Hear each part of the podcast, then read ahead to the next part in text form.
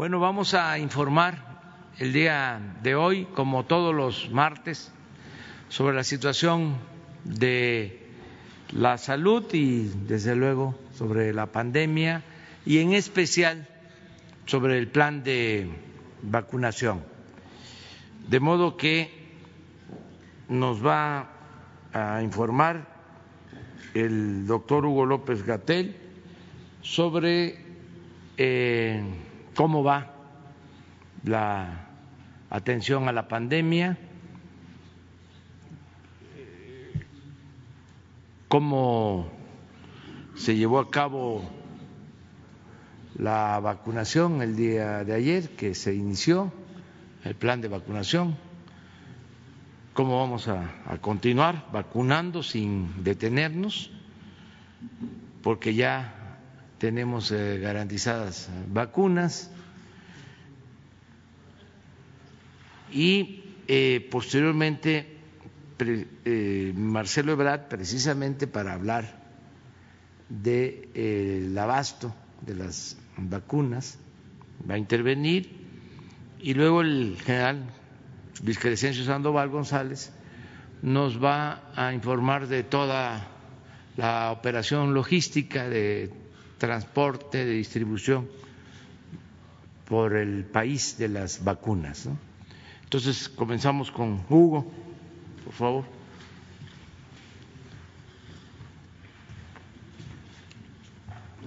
Con gusto, presidente. Muy buenos días. Muchas gracias, secretarios. Muy buenos días.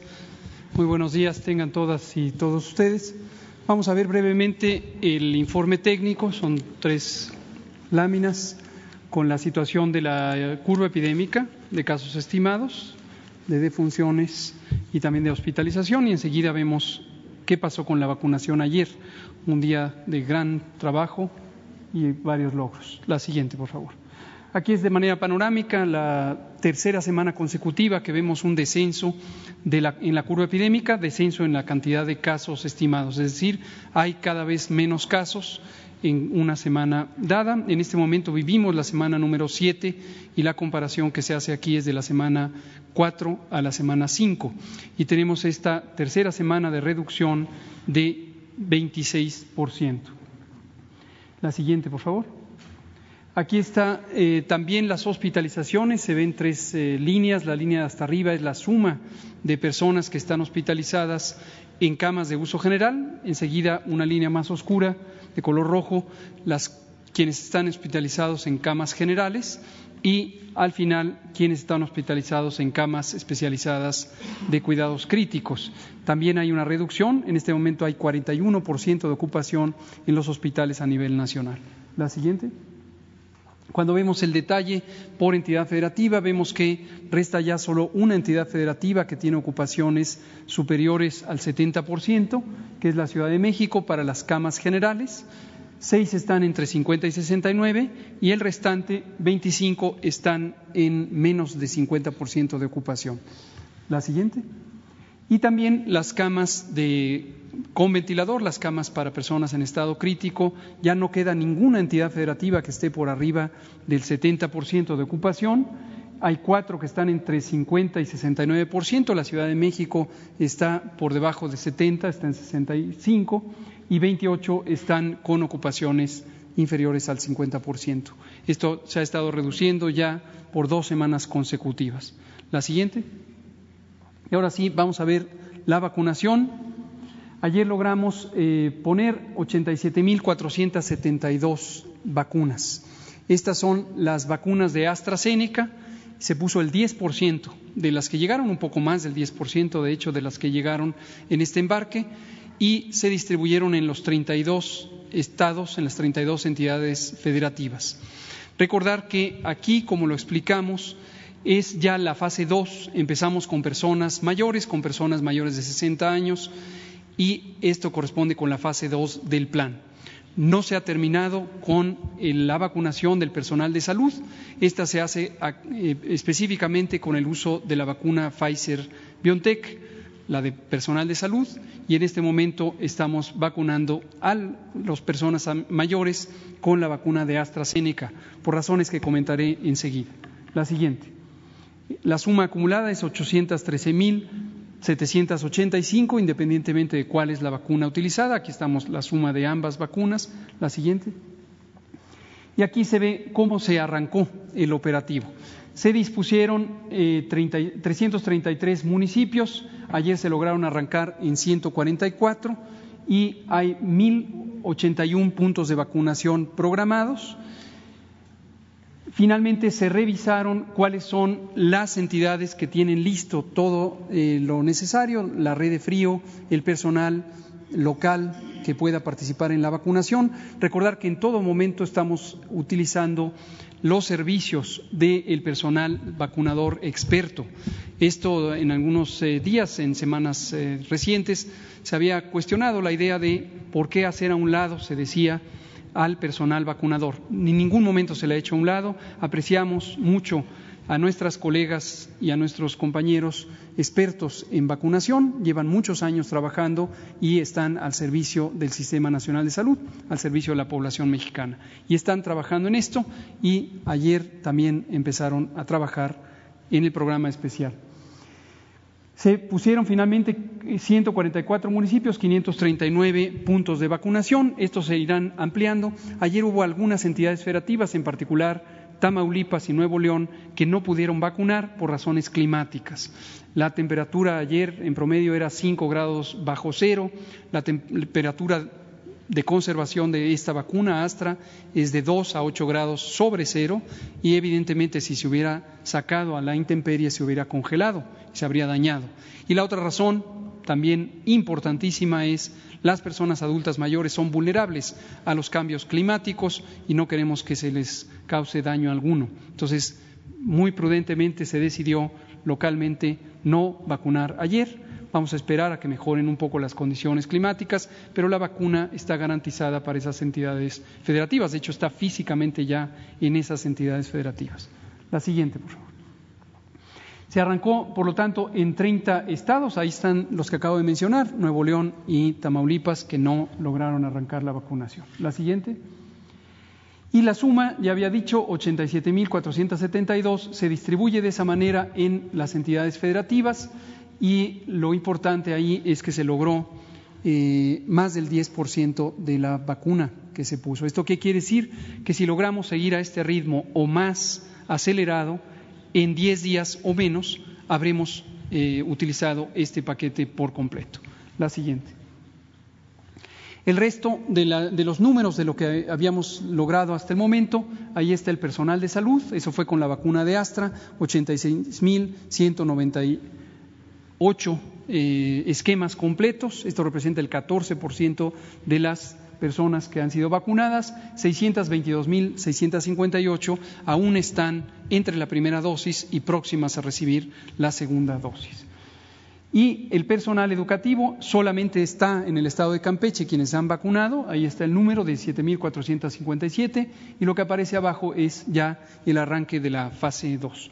Para el personal de salud, insisto, seguiremos utilizando los distintos embarques de la vacuna de Pfizer BioNTech. Hoy llegarán al país 491.400 dosis. Están ya en camino, ya nos confirmaron la llegada a las 9.05 del vuelo que llega a Monterrey. El otro está por anunciarse su salida. Se retrasó por razones climáticas. El punto de escala es en Cincinnati, Ohio, en Estados Unidos, y la tormenta invernal también ahí es intensa, entonces se retrasaron el vuelo de Nuevo León y el otro aún está por definirse su salida. Podría haber un retraso si es que las condiciones climáticas no son favorables, pero obviamente en cuanto se logre vendrán y está preparado todo el operativo para recibirlas. La siguiente.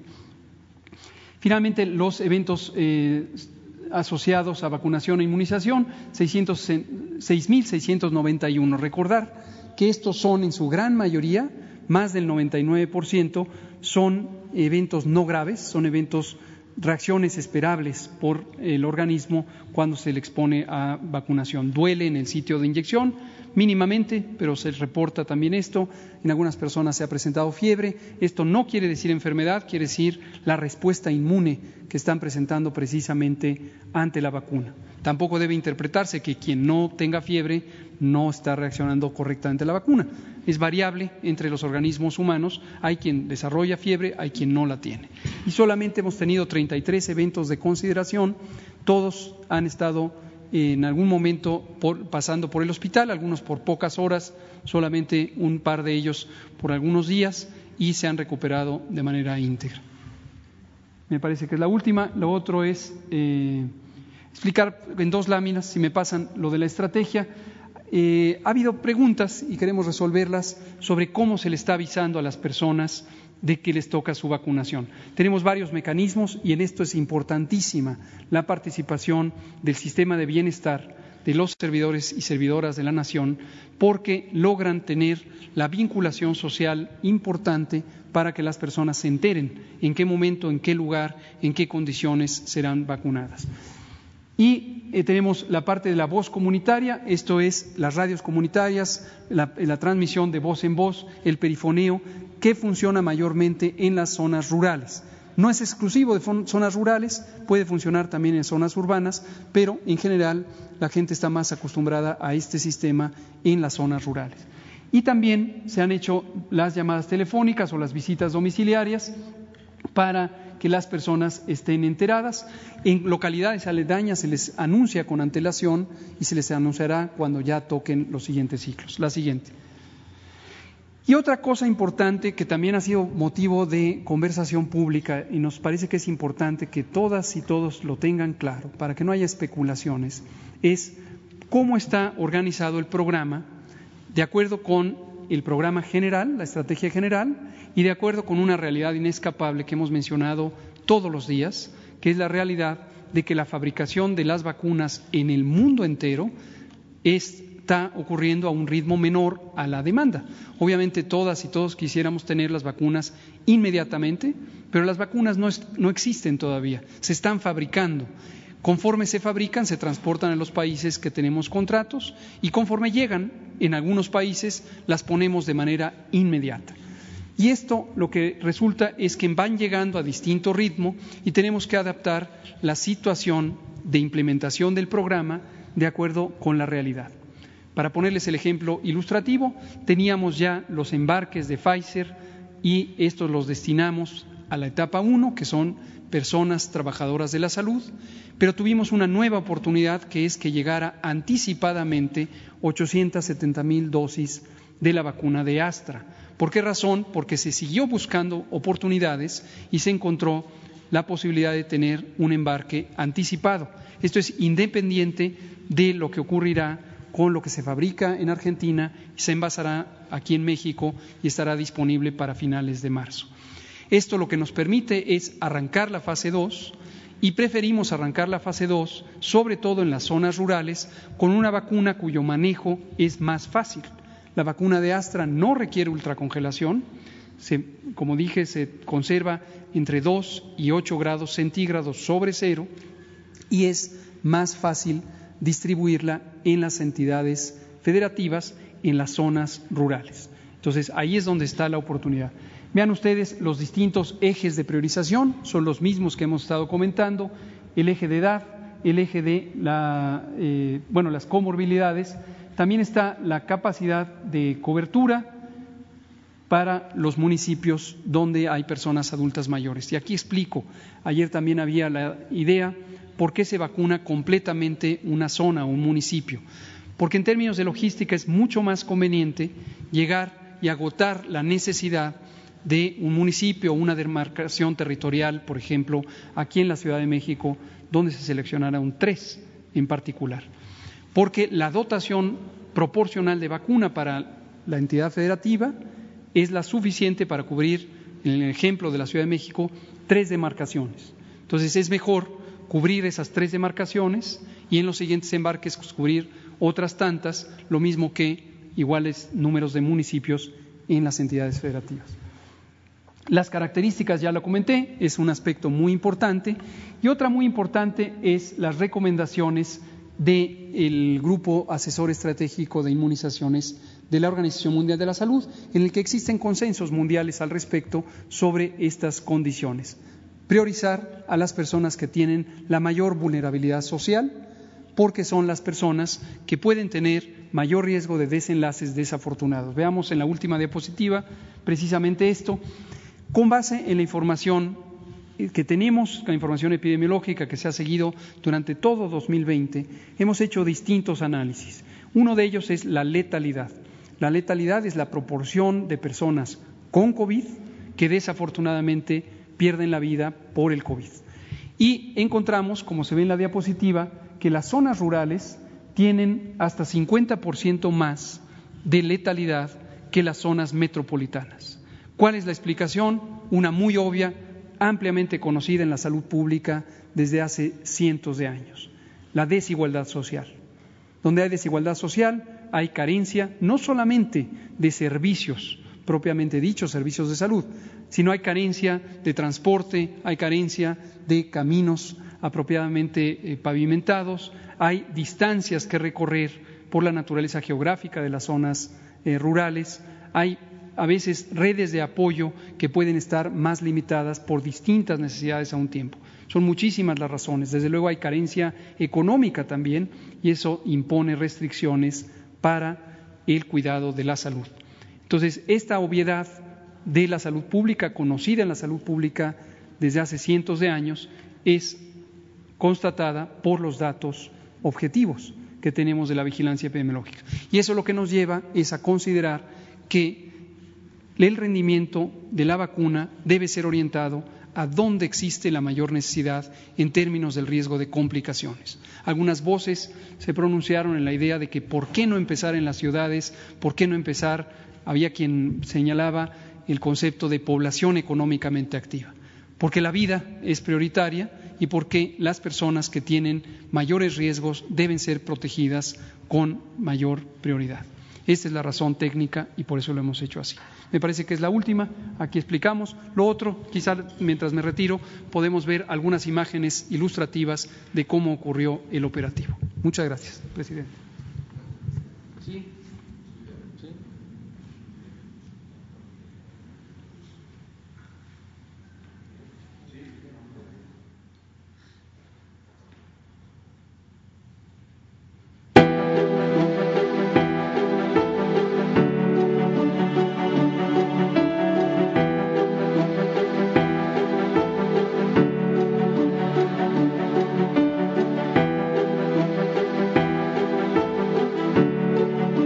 Esperanza para ganarle la batalla al virus SARS-CoV-2 ha comenzado.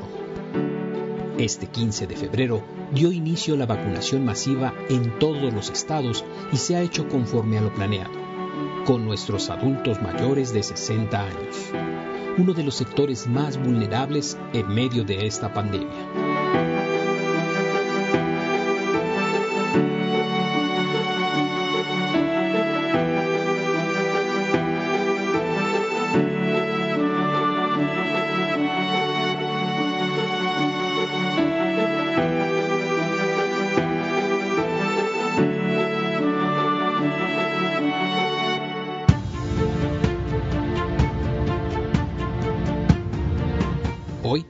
Inició la aplicación de 870 mil dosis y sin duda alguna la gente empezó a respirar eso que llaman alegría y a ver con otra mirada los días, los años por venir.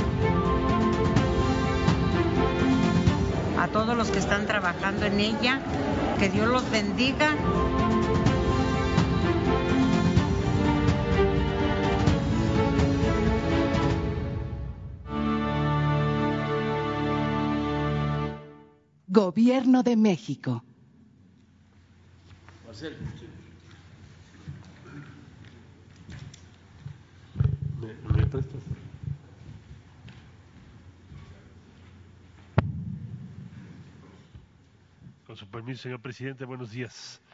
Bueno, dar un reporte breve de en qué nos encontramos en cuanto a las vacunas. Primero, tener claro este cuadro que me parece muy importante, que es, bueno, ¿cuántas vacunas ha contratado y o prepagado México? ¿En dónde estamos al día de hoy? Como ustedes recordarán, esto se inició en octubre. Tuvimos un evento aquí y se firmó Pfizer, CanSino y AstraZeneca. Ahí empezó México sus adquisiciones y antes había entrado México ya en el COVAX. Bueno, por eso pongo en primer lugar el COVAX, que es un instrumento de carácter multilateral. Participan muchos países, en buena medida vinculado a una resolución que presentó el presidente López Obrador en el G20 hace ya casi un año, en marzo para garantizar el acceso universal a las vacunas. Se convirtió después en una resolución en la ONU, se aprobó por la 179 países y este instrumento participan a estas fechas ya más de los países que votaron. México compró 51.5 millones de dosis para 25.75 millones de personas, porque son dosis dobles. AstraZeneca ya dije aquí, se firmó en octubre. Esta se va a envasar en México, es un acuerdo con Argentina. Ahora que tengamos la visita del presidente de Argentina, vamos a detallar eso por indicaciones también del presidente López Obrador. 77.4 millones de dosis se adquirieron, número de personas, porque también son de dos dosis. Pfizer, 34.4 millones. Cancino, 35 millones. La rusa Sputnik, 22 millones. AstraZeneca de la India, que es una adquisición reciente, la que estamos ahora aplicando en México, 2 millones. Sinovac de China, recién hecho este contrato, de 10 millones. En total son 232.33 millones de dosis a esta fecha contratados, prepagados y comprometidos. La siguiente, por favor. Bueno, las vacunas de Pfizer son las primeras que recibimos en México a partir del día 23 de diciembre.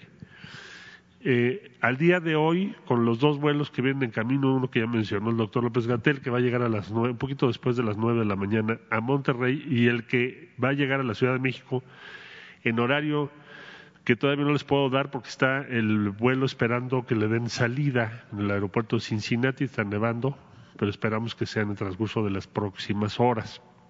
Bueno, al día de hoy se habrán recibido un millón doscientos cincuenta y siete mil setecientos cincuenta dosis de Pfizer, que como ustedes saben son dos dosis las que necesitamos. Pfizer hubo una interrupción del suministro de casi un mes entre enero y febrero porque cerraron su planta en Europa, eso no estaba previsto. Y nos afectó a nosotros, pero también a otros países del mundo. Pero ahora se reanuda con el envío del día de hoy, los envíos semanales.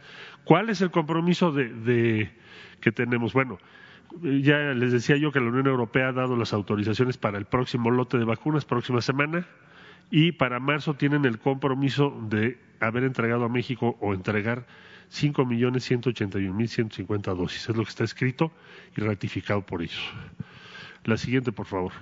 Cancino se autorizó el 10 de febrero por parte de las autoridades sanitarias.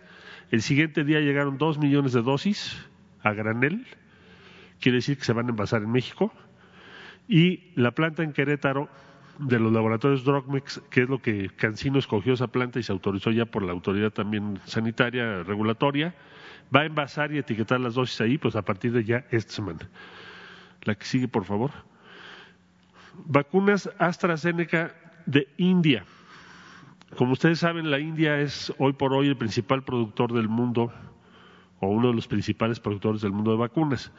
Entonces, ahí se hizo un contrato de dos millones con ayuda de AstraZeneca para garantizar que en lo que hacen el envasado en México tuviésemos dosis para seguir nuestro programa de vacunación. Entonces, de esas ya se recibieron, aquí están 870 mil que anunció el señor presidente el día domingo, y estaremos recibiendo el restante para llegar a dos millones eh, en los próximos días, ya les daremos a conocer el día exacto. Mientras tanto, AstraZeneca, con la combinación de laboratorios de México y Argentina, sigue adelante en el envasado porque ya hay compromisos con México de 77.4 millones y con el resto de América Latina 250 millones de dosis. La siguiente, por favor. Eh, COVAX es un mecanismo que ya expliqué, multilateral. Ya nos comunicaron que vamos a recibir entre 1.6 y 2.2 millones de dosis en febrero y marzo, lo que queda de febrero y el mes de marzo. Y para el lunes 22 o a partir del lunes 22 quedaron de informarnos la fecha de arribo de estas vacunas.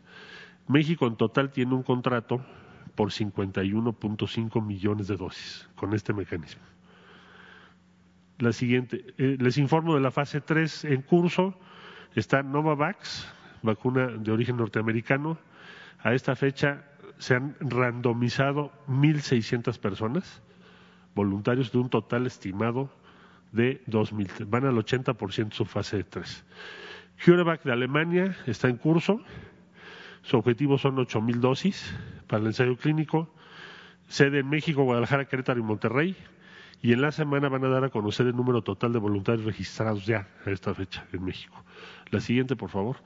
Ya concluidas, fases 3 concluidas, Cancino, que ya recibió autorización, y Janssen, que mencionó eh, hace poco el doctor Hugo López Gatel, porque el sector salud tiene mucho interés en que esa vacuna también esté presente en el cuadro que México tiene. Es de, una sola aplicación, igual que Cancino. La siguiente, por favor. Informarles que la vacunación en los Estados Unidos sigue adelante, eh, además de que ha habido apertura del gobierno que encabeza el presidente Biden para asegurar la vacunación de todos. Tenemos instalados centros de vacunación en Chicago, Douglas, Houston, Indianapolis, Kansas City, Las Vegas, Milwaukee, Orlando, San Diego, entre otros los principales. Y estamos trabajando centros fuera de los consulados en Atlanta, Boise, Dallas, Phoenix, St. Paul, Tucson, y otros. Eh, al personal consular también ya lo estamos vacunando en Omaha, Dallas, El Paso, Houston, Kansas City, Las Vegas, St. Paul y eh, hay declaración de personal consular como personal esencial en Dallas, en Laredo y Los Ángeles. Entonces vamos bien y agradecemos el apoyo que hemos recibido de las autoridades norteamericanas. Eh, finalmente recordar de las gestiones que ha venido haciendo el presidente López Obrador eh, con Estados Unidos, con Rusia, con China, con Argentina, con la Unión Europea y mañana vamos a presentar en el Consejo de Seguridad la posición de México y América Latina, Consejo de Seguridad de la ONU, respecto a lo que está ocurriendo en el mundo, la desigualdad, la inequidad que hay en el acceso a las vacunas. Cómo los países que lo producen tienen tasas de vacunación muy altas y América Latina y el Caribe mucho menores. Mañana lo vamos a plantear en el Consejo de Seguridad porque no es justo. Es lo que me ha instruido el señor presidente. Muchas gracias.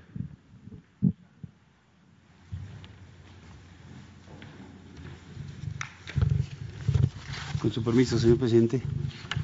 Bien, vamos a informar sobre la distribución de las vacunas, el, plan que se realizó o se aplicó para distribuir las 870 mil que fueron recibidas el día domingo. Este es un resumen de, la ejecución del plan.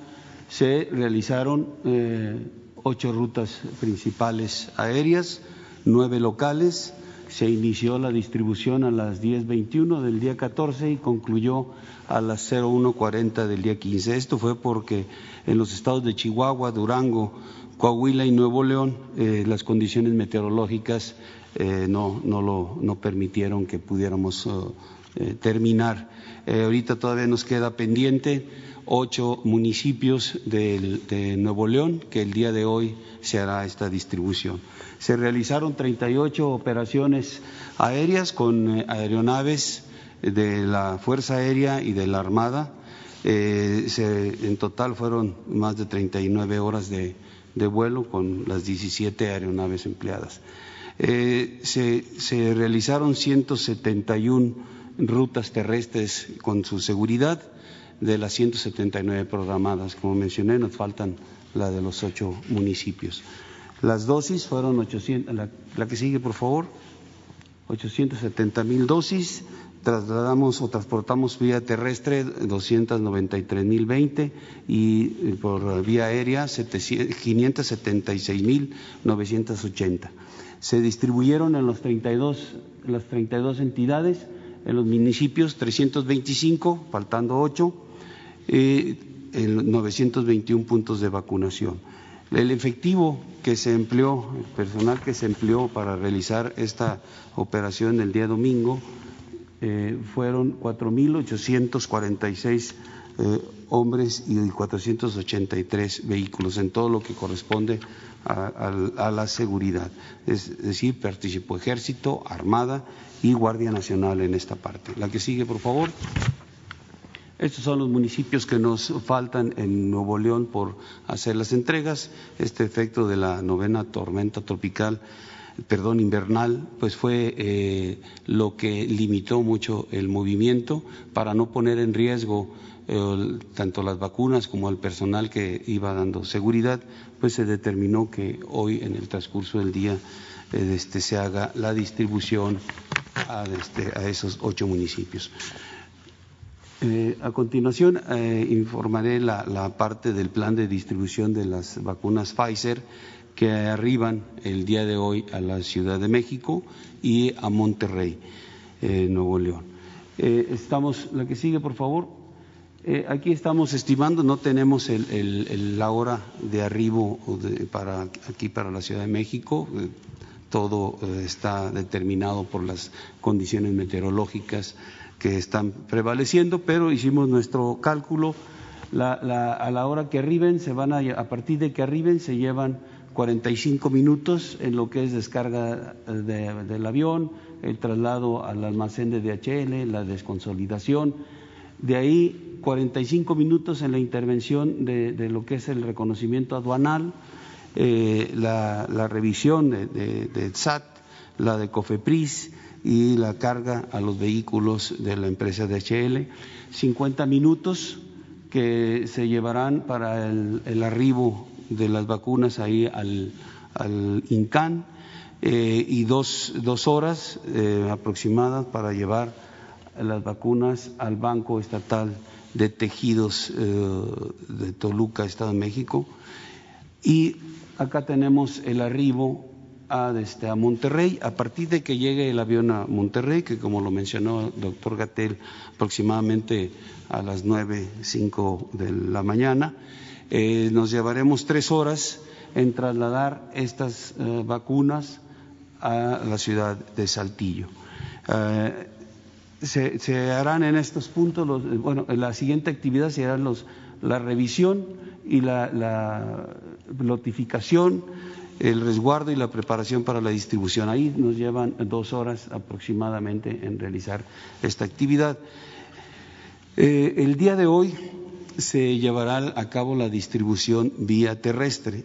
Ya una vez que hagamos esta actividad de revisión, notificación, resguardo, la, distribución por vía terrestre estaremos iniciándola cuatro horas con veinticinco minutos después de la, de la hora en que llegue al aeropuerto. Y solamente vamos a distribuir a lo que es la Ciudad de México, eh, Hidalgo, eh, Estado de México, Hidalgo, Morelos, Puebla, Querétaro y Tlaxcala. Esos ya, adelantamos la, ruta terrestre. Y lo que es las rutas aéreas, las 25, los 25 estados que vamos a cubrir con, las rutas aéreas, eh, se, harán eh, hasta el día de mañana a partir de las, de las 8 de la mañana. Esto es también cuidando la situación de las de las condiciones meteorológicas y el, el cuidado de, de, la vacuna, porque esta necesita la ultracongelación. Entonces se, tomaron en cuenta estos dos aspectos para de realizar el traslado aéreo a partir del día de mañana. Adelante, por favor. Aquí el, día de mañana del INCAN saldrán este, hacia la base aérea militar número 9 todas las, vacunas, se organizarán ahí en, en la base ya con los aviones para la distribución de los 25 estados. Aproximadamente a las 9 de la mañana estaremos saliendo hacia los eh, diferentes eh, puntos de redistribución en cada una de las entidades. Y de esos puntos a los hospitales, en donde estará la, una brigada de, este, de vacunación en cada uno de ellos y listos para la aplicación de las vacunas. También eh, de, Saltillo, que es las vacunas que llegan hoy a Monterrey vía aérea y se trasladan vía terrestre a Saltillo, también iniciarán su distribución eh, a, lo que es el, Estado. Eh, aquí la tenemos considerada desde la ruta aérea pero eh, este es eh, uno de los estados que el día de, domingo nos eh, complicó las condiciones meteorológicas, entonces estamos tomando las provisiones para que si no se puede realizar vía aérea, lo hagamos vía terrestre y tener completo todo el esquema de distribución. De, ahí saldrán también hacia los hospitales de Coahuila para que sean recibidas por las brigadas y la aplicación de la vacuna. La que sigue, por favor. Este es el esquema, se va a distribuir eh, 491, 400 vacunas, eh, se llevarán a los 32 centros de redistribución que corresponden a las entidades federativas, a 832 hospitales, en donde estarán 832 brigadas de vacunación eh, se emplearán nueve rutas aéreas, 46 aeronaves, eh, 182 escoltas de seguridad en las 182 rutas terrestres.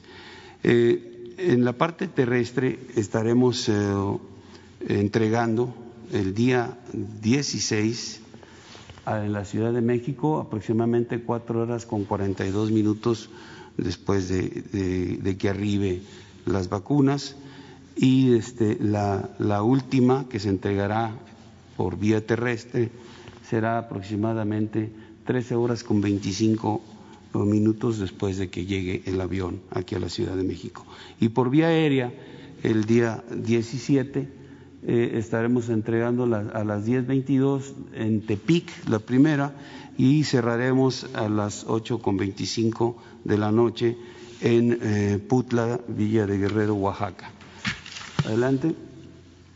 Estas son las rutas principales que han sido las eh, eh, mismas que, hemos empleado dentro del plan eh, desde la primera ocasión que, lo ejecutamos. aquí son las nueve rutas, nueve aeronaves para cubrir las 25 entidades federativas. La ruta número uno la iniciamos por Culiacán, vamos a La Paz y después a Tijuana. La ruta número dos la iniciamos en, Tepic, de ahí a Durango, luego Chihuahua y terminamos en eh, Hermosillo.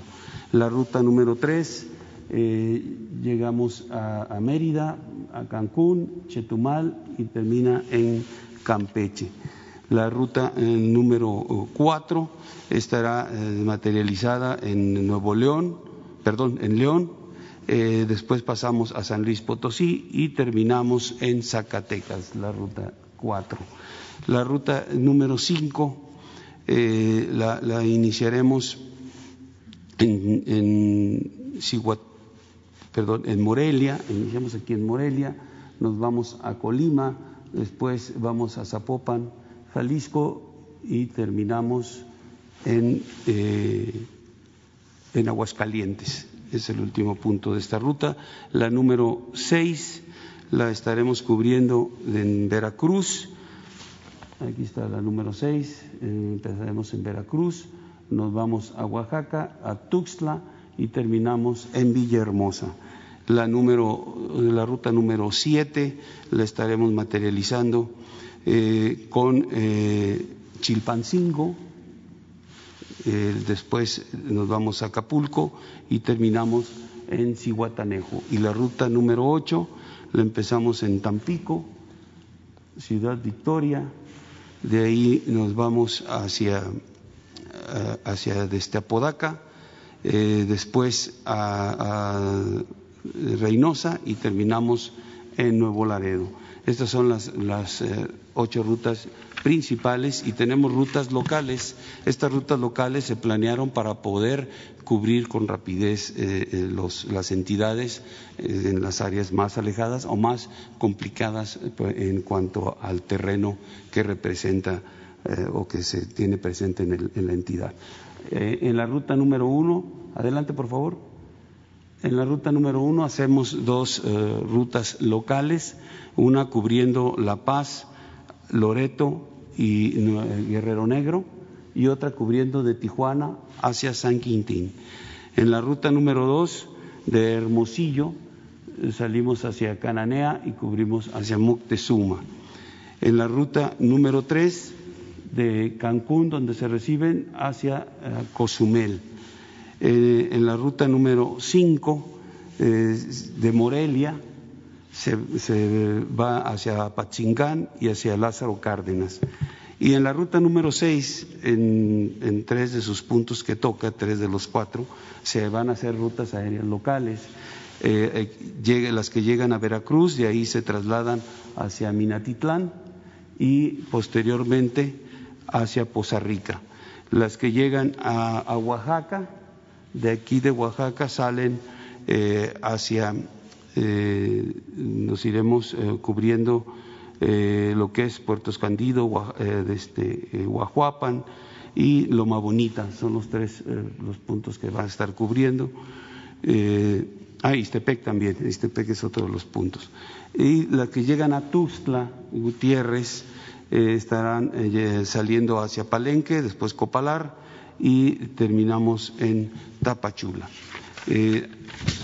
Con eso se buscará eh, la rapidez en la entrega de las, de las vacunas. Aquí tenemos unos ejemplos de la distribución. En el Estado de México, 54 eh, este, hospitales, eh, son 46.800 dosis en 48 charolas, las 54 brigadas que se van a estar este, organizando, que están organizadas. El punto de redistribución es el ultracongelador que está ubicado en, el Banco Estatal de Tejidos en Toluca, Estado de México. Se van a emplear siete rutas terrestres para su distribución. La que sigue. En Hidalgo, 34 hospitales, 11.700 dosis las 34 brigadas y el punto de redistribución será el 96 Batallón de Infantería en Ventapiret Hidalgo y aplicando cinco rutas terrestres para su distribución. En Puebla, 36 eh, hospitales, 17.550 dosis, las 36 brigadas y el punto de redistribución es el sexto regimiento blindado de reconocimiento en Puebla, con 11 rutas terrestres. Eh, para Colima, que será la parte que ya se hará, por vía aérea el día 17, son ocho hospitales, 11.700 dosis, ocho brigadas, llegan al, aeropuerto eh, de, este, de Colima y de ahí se van hacia el punto de redistribución, que es el 29 Batallón de Infantería en Colima, y se tendrán tres rutas terrestres para su distribución de las vacunas. Eh, el otro ejemplo más de Durango, que también será vía aérea el día de mañana, 13 hospitales, 5.850 dosis, 13 brigadas llegan al aeropuerto internacional de Durango y el punto de redistribución será el Hospital Militar de Zona en el 5 de mayo Durango, con tres rutas terrestres. Y el último ejemplo es en Guerrero, son 22 hospitales, eh, 11.700 dosis, 22 brigadas. El punto de arribo es la, la 35 zona militar en Chilpancingo, Guerrero. El punto de redistribución será el Hospital Militar Regional de Chilpancingo y se eh, llevarán a cabo 13 rutas de distribución. Es todo.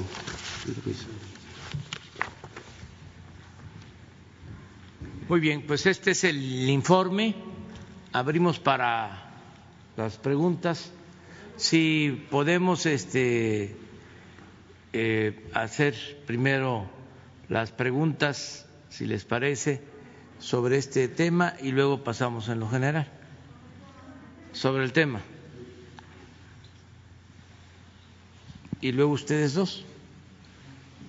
Gracias, presidente. Buenos días, Shaila Rosagel, corresponsal de Grupo Gili, El Imparcial de Sonora, La Crónica de Mexicali y Frontera de, Tijuana. Preguntar, ayer, presidente, eh, eh, usted mencionó que ya no se va a detener este plan de vacunación. Solamente preguntar cuál, es, eh, cuál certeza hay de que van vamos a contar con todos los millones de vacunas que se requieren para que no se detenga nuevamente por algún retraso ¿no? de entrega de vacunas el plan de vacunación.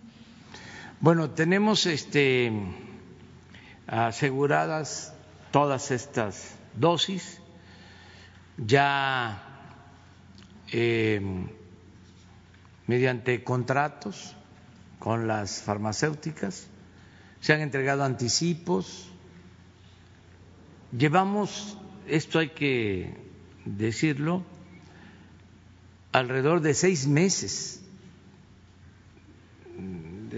hablando, estableciendo comunicación, preparándonos para obtener las vacunas.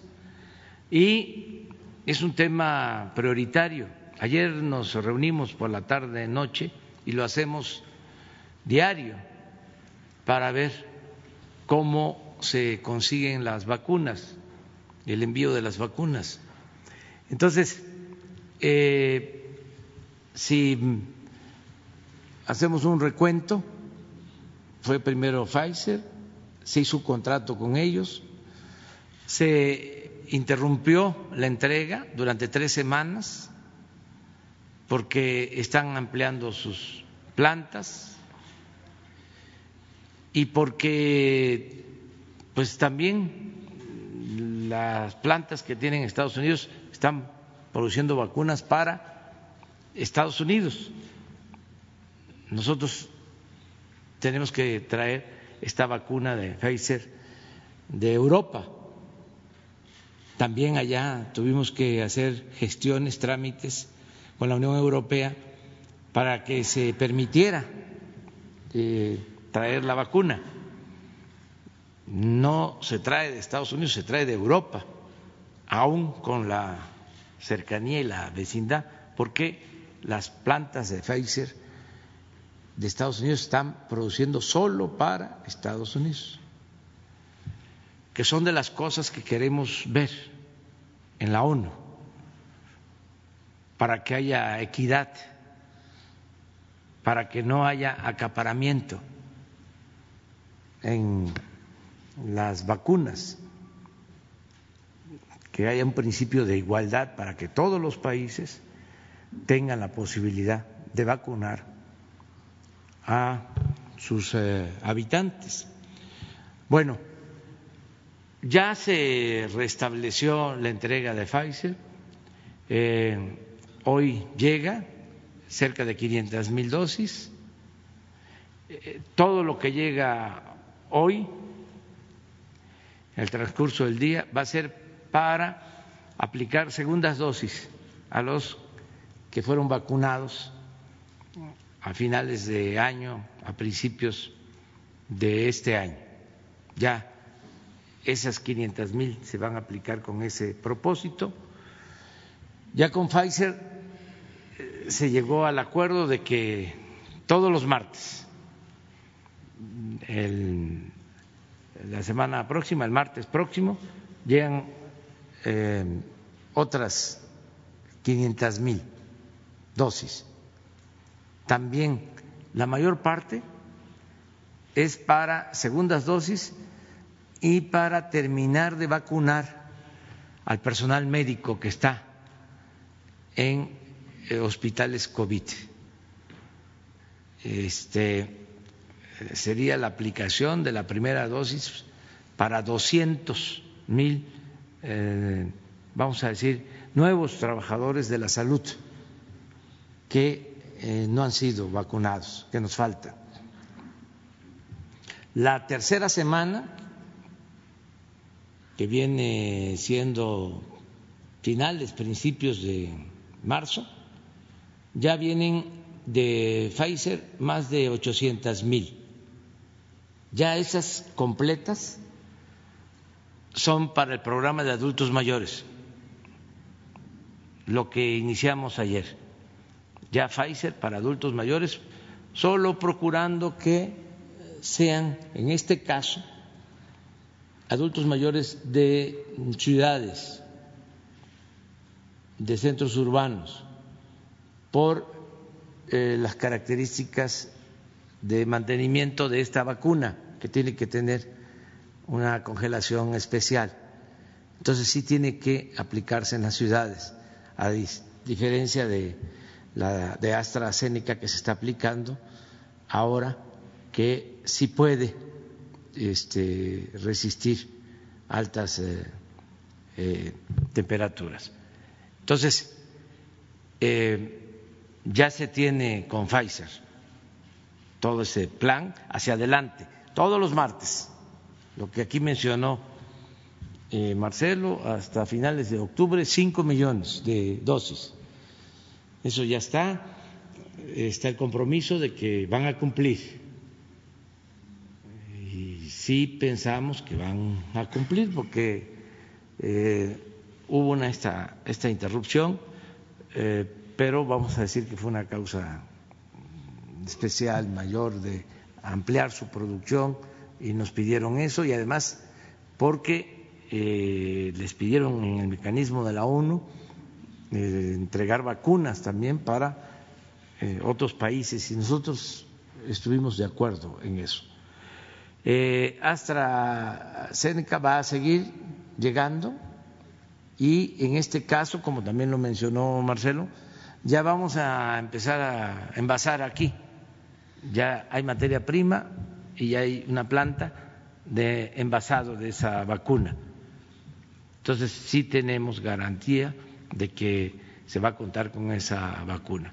Luego, en el caso de Cancino también ya está aprobada ya se tiene aquí la materia prima, también aquí se va eh, a envasar. Y eh, Sinovac eh, va a cerrarse el acuerdo el lunes próximo, ¿no? Este, para un millón de vacunas. Este, de esas vacunas vamos a utilizar primero doscientas mil porque nos piden eh, usar estas 200 mil y 800 mil restantes tienen que eh, asentarse. Es un proceso mm, en la elaboración, se tienen que conservar mm, durante 15 días para poderse utilizar, pero ya esto en nuestro país. Entonces, vamos a continuar con eh, la vacunación de adultos mayores, esta Sinovac, que es eh, de una farmacéutica eh, china, queremos aplicarla también a maestros para el regreso a clase. Estamos también preparando eso en estados con semáforo verde, por ejemplo, el caso de Chiapas, que ya va a estar de nuevo en semáforo verde, y estados que vayan este, bajando en intensidad en cuanto a la pandemia y estén en amarillo, que también se va a ir vacunando a maestros. Entonces, es todo un plan nacional para ir eh, avanzando y ya no nos vamos a detener, que esa es tu pregunta, eh, constantemente van a estar llegando vacunas. Eh, y como aquí se ha dicho, ya pues se tienen los contratos y vamos a seguir garantizando que haya vacunas.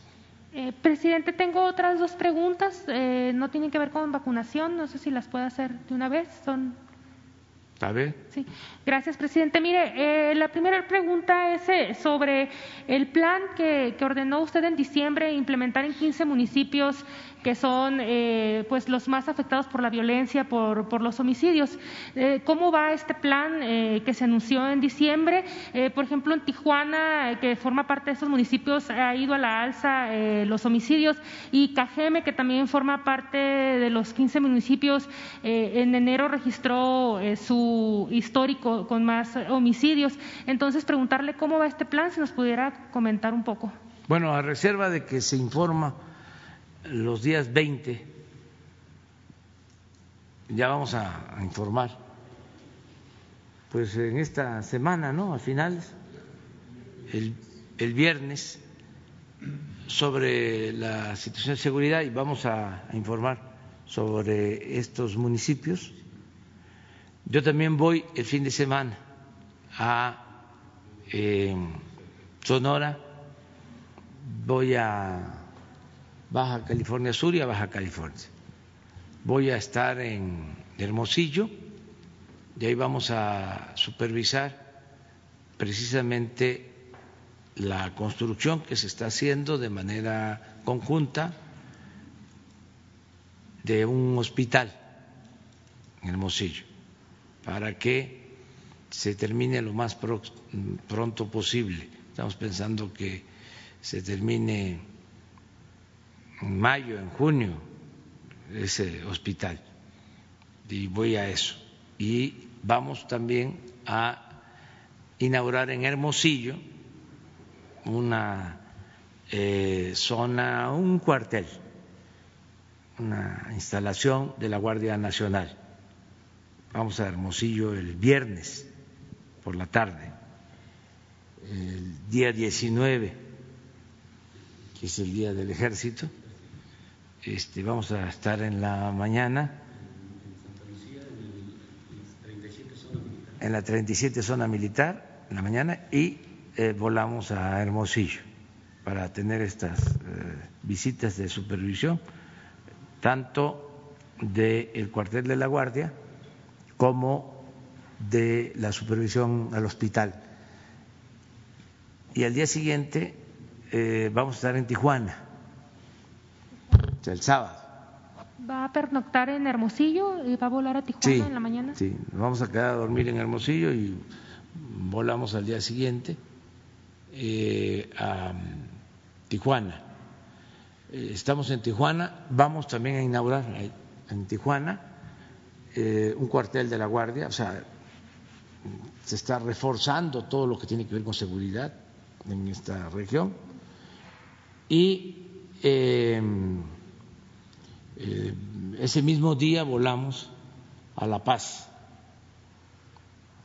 Eh,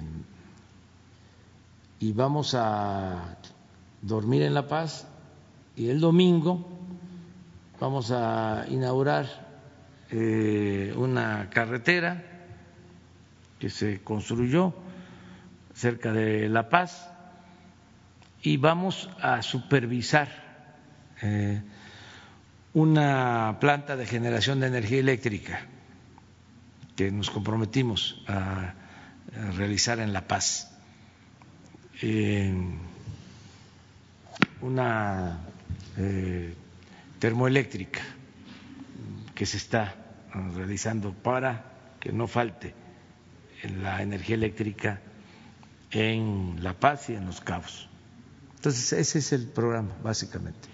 Gracias, presidente. Ya por último, eh, la semana pasada se reunió usted con la gobernadora Claudia Pavlovich como presidenta de la CONAGO, preguntarle qué, a qué acuerdos eh, llegaron, qué temas eh, prioritarios revisaron, qué, qué fue lo que hablaron. Pues hablamos de las vacunas. Ella está encargada de representar a los gobernadores y es una preocupación de todos los eh, gobernadores, de la gobernadora, de la jefa de gobierno, el que se consigan las vacunas, se participe en la jornada de vacunación y estamos trabajando de manera coordinada. Ese es su punto principal. en la agenda. Y otros eh, temas llevamos con la gobernadora eh, Claudia Pavlovich de Sonora, muy buena relación, y ahora ella es la eh, presidenta de la CONAG, o sea, representa a todos los gobiernos locales, desde luego los que pertenecen a esta asociación, pero sí mantuvimos este encuentro, esta entrevista, en muy buenos términos. Sí, temas de seguridad, sí, de todo lo que tiene que ver con eh, Sonora, con el progreso en Sonora y, este, repito, tenemos muy buena relación. Estamos trabajando de manera conjunta.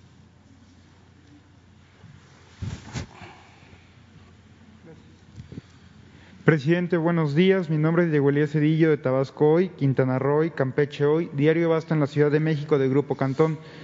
Buenos días a todos y a todos. Señor presidente, antes que nada, eh, la dirección editorial del Grupo Cantón le desea, o más bien dicho, se congratula de su recuperación por COVID-19. Ahora, señor presidente, con base en el tema de la conferencia de hoy, que es el pulso de la salud, hay un punto que usted ha tocado en reiteradas ocasiones, que es que México tenga un sistema de salud digno. Con base en lo anterior y en este orden de ideas, usted ha planteado que hay un déficit de médicos en todo el país. Referente a esto, usted por eh, acuerdo presidencial designó ampliar a los médicos residentes en todas las instancias de salud. En consecuencia, lástimamente no está el maestro Robledo para poder abordar ese tema. Sin embargo, estoy seguro que el doctor Alcocero, en su defecto el doctor Hugo López Gatel, podrían ahondarnos en esto. El cuestionamiento aquí, señor presidente, sería que con base en esta ampliación de médicos residentes para mejorar el sistema de salud y en todo caso para la aplicación de vacunas de COVID-19, ¿cuál sería el plan que tiene el gobierno federal para las residencias médicas, tomando en cuenta que donde antes entraban tres mil, hoy entrarían eh, ocho mil cuatrocientos, no sé, por decir un número. ¿Tendría ya el gobierno federal alguna estrategia para toda la infraestructura que competa esta ampliación de médicos residentes? Muchas gracias, señor presidente. Pues es muy buena tu pregunta, que tiene que ver con la política de salud. Desde antes de la pandemia, cuando no esperábamos esta terrible situación, iniciamos un recorrido por el país visitando hospitales, haciendo un diagnóstico. Que encontramos pues un tiradero de obras inconclusas, centros de salud, hospitales no terminados, muchos y desde luego falta de médicos, de especialistas, mm, falta de infraestructura, obras inconclusas, eh, falta de médicos, de especialistas. Todavía tengo en la memoria que visitamos tres hospitales en Yucatán de el IMSS Bienestar, hospitales de 40, 50 camas, y los eh, tres sin médicos pediatras, los tres. Y así, este, eh, faltando personal médico. También 80 mil trabajadores de la salud contratados por eh, honorarios eventuales, algunos mm, con antigüedades hasta de 20, 30 años. Entonces, bueno, el desabasto de medicamentos, la gran corrupción en la compra de medicamentos, una cosa este, vergonzosa, más que eso, injusta en extremo, porque robarse el dinero de las medicinas ya es el colmo. Bueno, por eso se decidió, a ver, vamos a levantar todo el tiradero, vamos a rehabilitar hospitales.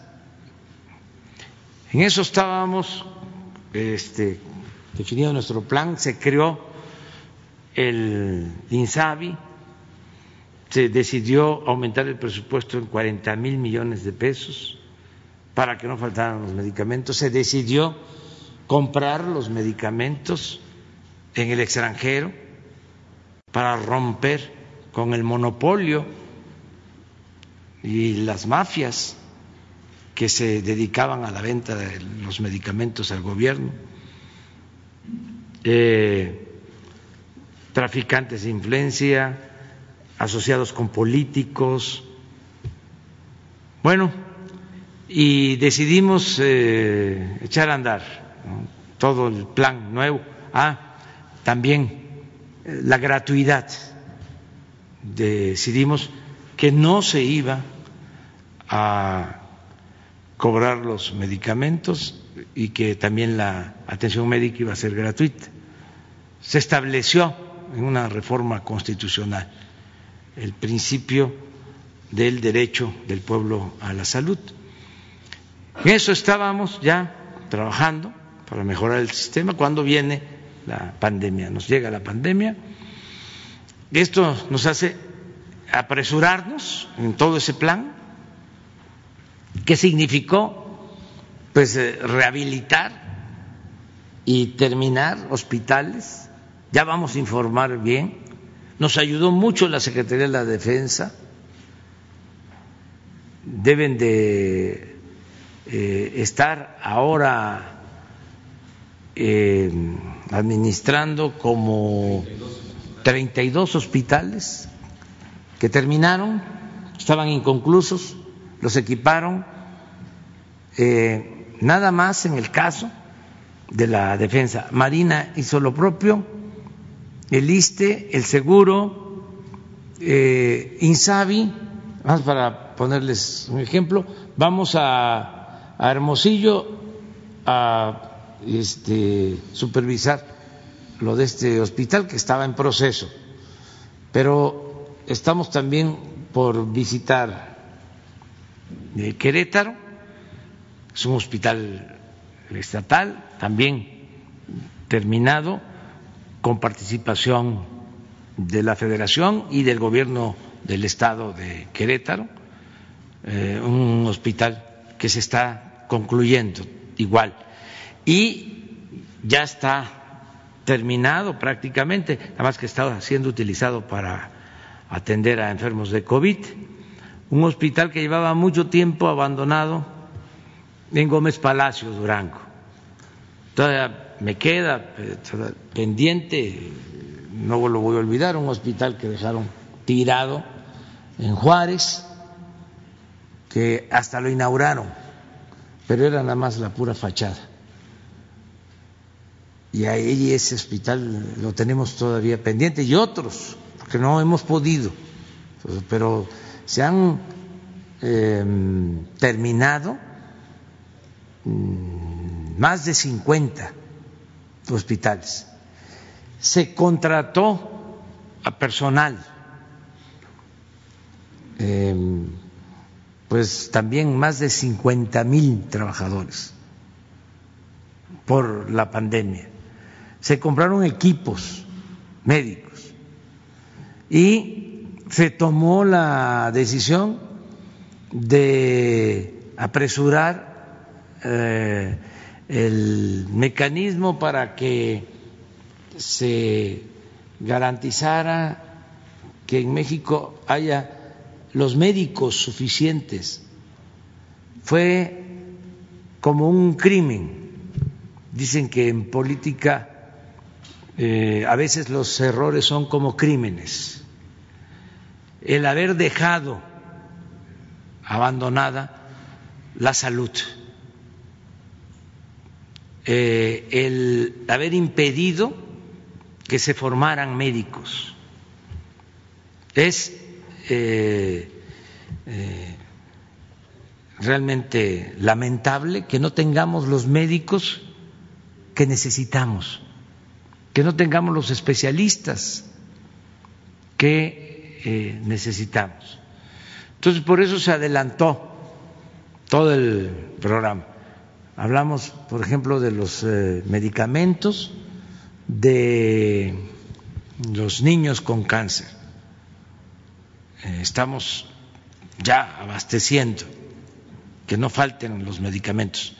Pero hay solo 25 pediatras, eh, cirujanos, especialistas en atender cáncer de niños en el país. 25.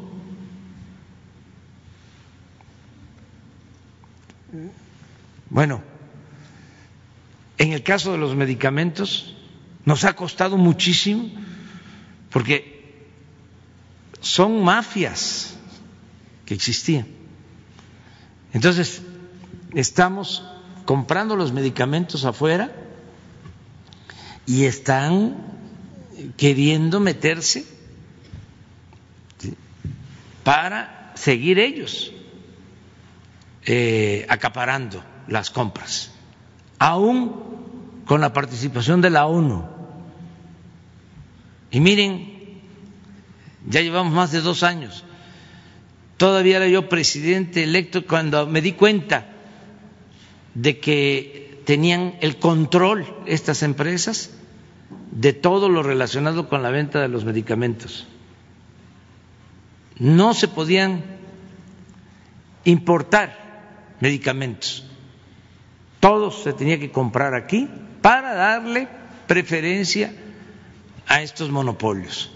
Entonces abrimos para comprar los medicamentos en el mundo, en Alemania, en Inglaterra, en Estados Unidos, en Argentina, donde en la India. Bueno, nos ha costado muchísimo, no en lo económico, sino por el bloqueo y la intromisión de estos eh, monopolios. Por ejemplo, estos eh, medicamentos para niños de cáncer los eh,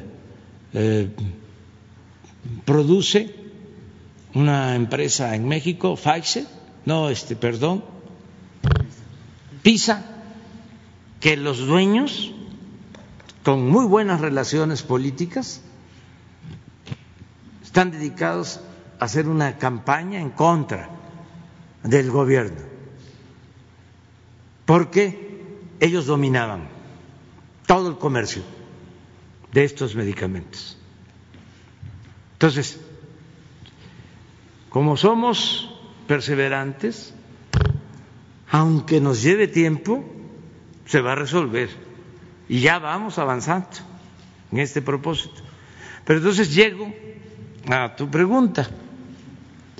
Por eso eh, dije que era muy importante porque me permitía decir cosas que este, tenía ganas de informarle a los ciudadanos de todo lo que se está haciendo. Entonces, eh, ya se amplió el número de becas para especialistas y está abierto el programa para que los que quieran especializarse en el extranjero eh, lo puedan hacer. Van a tener becas y vamos a procurar que aumente el número de especialistas. En el tiempo que estemos en el gobierno, vamos a aumentar el número de especialistas con más oportunidades eh, para los médicos que quieren eh, estudiar, que quieren eh, seguir adelante con una especialidad.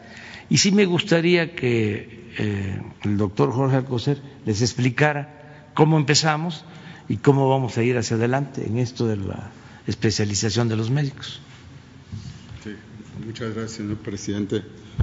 Buenos días. Sí, eh, el tema que ha cubierto realmente lo digo pocas veces, señalo la palabra excelencia, el señor presidente lo conoce, le llega al corazón y desde luego siempre ha estado todos los días atendiendo esta ah, importante contribución para el ser humano, mantener su salud.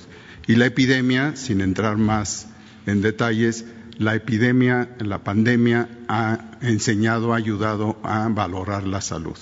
La, salud hoy es diferente y en consecuencia a los médicos, al sector salud, y hablo del sector salud, que es una de las principales acciones tomadas desde el primer día de, este, este gobierno, es ya integral. No hablamos del IMSS, del ISTE, de lo que sucede en Pemex, lo que sucede en los estados, sino a nivel integral y ese es un avance que también fue ayudado por eh, las necesidades de la pandemia.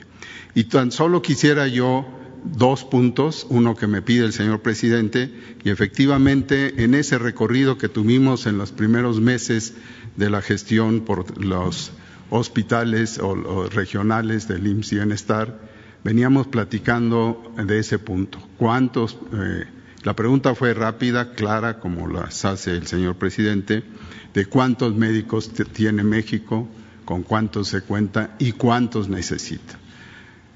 Eh, esto, desde luego, abrió de inmediato, no voy a ser muy, este, muy detallista, a hacer esa, eh, contestar esa pregunta numérica, pero también hay que ver en otro aspecto su distribución y la disponibilidad de esos médicos fuera de las ciudades. 200 mil profesionales de la salud, en, términos generales, se requerían después de un abandono en la formación por diferentes razones económicas, políticas y, desde luego, eh, de no poner atención a, este ámbito profesional, si bien estaba encausado en la medicina curativa la mayor parte de los eh, profesionistas de salud. Incluyo esto a los especialistas y a los médicos generales. 200 mil como número de déficit de, partida, de los cuales 123 mil se requerían médicos generales que estuvieran trabajando y estuvieran comprometidos en la labor importantísima de un buen médico, un buen médico general. Y 76 mil, estos números son eh, fueron acotados por varias consultas en varios momentos y comparadas con los de a nivel de otros países que tienen desde luego un camino adelante en cumplir con su derecho a la salud. Estos especialistas eh, tienen eh, una necesidad de seguir atendiendo a los problemas que se tienen con un, en México con una reorientación. Segundo punto, la reorientación a la prevención, no a la medicina curativa. Esta medicina, hasta en estos 36 años progresivos de abandono en la política de la formación de profesionistas, pues era, repito, curativa y además eh, derivada por eh, considerar o aplicarla a una medicina privada. Esto afortunadamente se ha logrado reorientar y hoy la atención primaria a la salud, como fue anunciado unos cuantos meses después del inicio del 2019, es lo que debe y está rigiendo las necesidades de nuestro país, que coinciden en tener, como muchos de los países que lo han logrado con esta reorientación, esta necesidad de atender donde en las comunidades, en las familias, donde se genera y se deben resolver, prevenir más del 80% de las enfermedades y no esperar a una acción mucho más cara, pero ligada a subsanar algo que se descuidó. Esto, desde luego, nos llevó en la segunda eh, orientación o eh, señalamiento que quiero señalar, dejar claro, nos llevó a romper la, barrera infranqueable de los últimos años de la formación de especialistas porque no había presupuesto o porque no se tenía el interés en dar este camino. Y entonces, en este año ya, ustedes lo vieron, el examen nacional de residencias, que fue puntualmente transparente y desde luego con la calidad que se requiere para atender a la formación de especialistas se duplicó y 20 mil de ellos comparado con 9, 10 mil máximo que se estaban teniendo en los últimos años. De seguir con ese camino, hubiéramos tardado 10, 15 años en hacer lo que ya estamos haciendo en este primer año de formación nueva de especialistas. Ahí todavía hay una pieza, piezas importantes y por eso tenemos ahora en próximos días el acercamiento de, dentro de la integración de eh, un profesionistas que eh, eh, trabajan, trabajan todavía en el Instituto Mexicano del Seguro Social, porque es la única eh, institución donde se forman médicos familiares. Y la pieza, que en otros países les llaman diferente, de médico familiar es el que tiene más esa dinámica de inicio en la casa y no solo en el centro de salud, no solo en el hospital. Estos médicos familiares, tan estaba eh, cambiada la mentalidad del médico, el médico joven que quiere hacer una especialidad, que sobraron plazas de esta, de esta oferta de, medicina familiar y se tuvo que, a los que no tuvieron la posibilidad de entrar en otras de las más llamativas especialidades, eh, hablar con ellos, convencerlos que la medicina familiar puede ser y debe ser la base para otra subespecialidad. Este es un ejemplo de lo que estamos cambiando y junto con ello, el último es la formación de médicos generales no debe ser como se estaba dando, debe estar ubicada en la familia, en la comunidad y desde luego a nivel de, las primeras instancias, centros de salud, casas de salud, y con ello colaboran directamente las universidades Benito Juárez que están en todo el país con ciertos matices de, de formación y son eh, eh, carreras de medicina de, primer, eh, de primera calidad y que desde luego tienen estos elementos.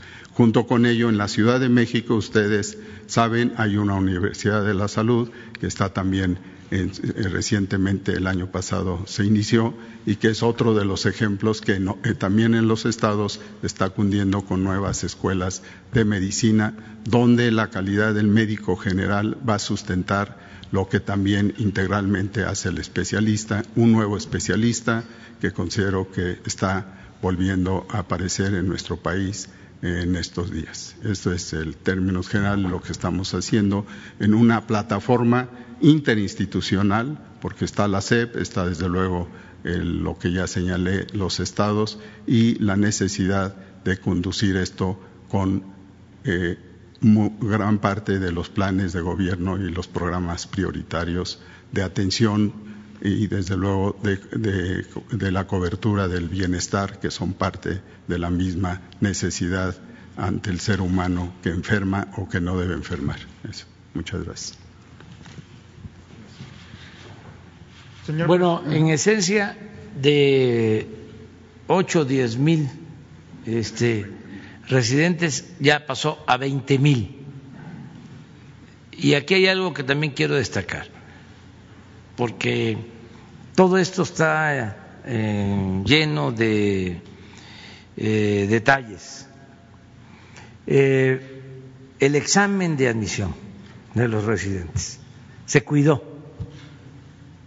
para evitar la corrupción y el influyentismo. Y lo otro que es complementario es que ya se tienen acuerdos con varios países para que vayan a estudiar especialidades eh, médicos mexicanos. Eh, de modo que vamos a ampliar eh, este proceso de formación. Ah.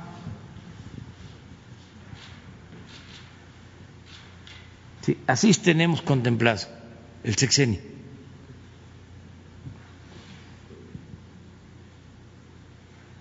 A ver, nada más aquí. ¿Cuántos neumólogos teníamos antes de la pandemia? ¿O cuántos tenemos? ¿Cuántos infectólogos?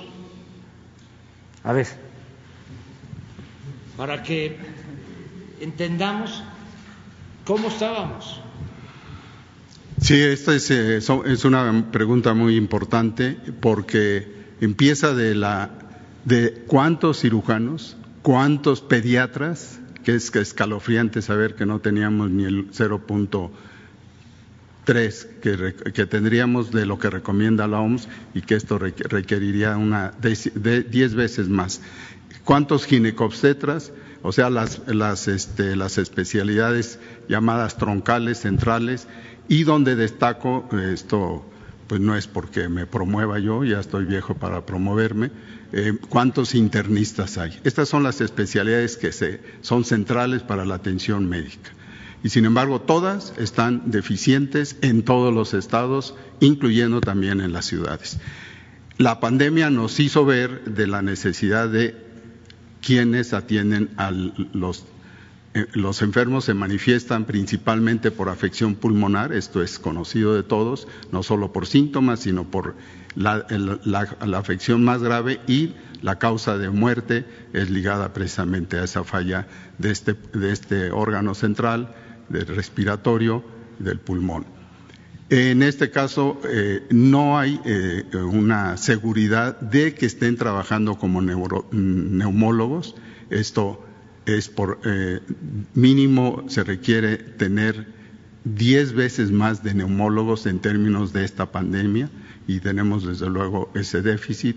De especialistas en unidades de terapia intensiva es todavía más difícil porque la terapia intensiva no es solo para atender problemas pulmonares, sino problemas que hacen que el paciente esté en falla de diferentes órganos y que la respiración no funciona en consecuencia de otras enfermedades.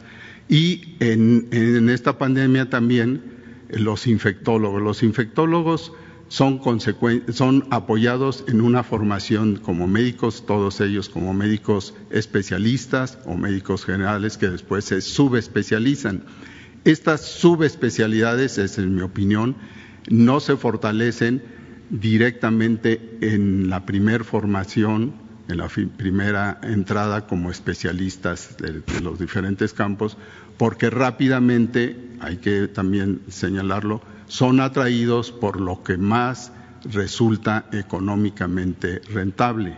Es decir, quieren ser especialistas rápidamente en un año para poder tener una práctica privada. Estoy hablando con transparencia de lo que puede ser sustancial más para lograr su, su, su, salario. Esto no es negativo, pero sí está excesivo. Quiere decir que pueden haber medicina privada, muchos, un gran porcentaje de los médicos que trabajan en los hospitales federales, en los hospitales públicos, después parte de su tiempo y a veces en forma abusiva, en el sentido que dan más tiempo a lo privado porque es más rentable esto señala que también tenemos que ir trabajando sobre el salario que tienen de base los médicos en estos tiempos. Pero bueno, ese es otro tema, pero también importante. Entonces termino esa deficiencia de neumólogos, que es de menor de 500 en términos de lo que tiene el, Consejo como tal activos, pues ahorita se pusieron en práctica por la capacitación urgente a médicos de otras áreas, a médicos internistas, a médicos eh, eh, de eh, cardiólogos que tuvieron que tomar, anestesistas que tuvieron que tomar ese, ese papel eh, y desde luego los médicos generales que fueron capacitados en una forma realmente inédita, excepcional y de hecho esta, esta experiencia nosotros la estamos comunicando a nivel internacional para que se aprenda también que en estas condiciones de urgencia se pueden resolver acción, eh, los, los, problemas, los retos con mayor calidad. Y lo hemos estado haciendo así. Es, por eso que la, la, la, conclusión es de que la epidemia también nos ha acelerado este proceso y vamos a hacer, y ya cada una de las especialidades, entre ellas de neumología, y la nueva o una de las poco conocidas de urgenciología, de urgencias, también ya está presente en la currícula dinámica que está teniendo, que ya se tuvo en su primer acción y que va a seguir este año todavía más con los detalles que en forma integral se pueden ir uniendo. Muchas gracias.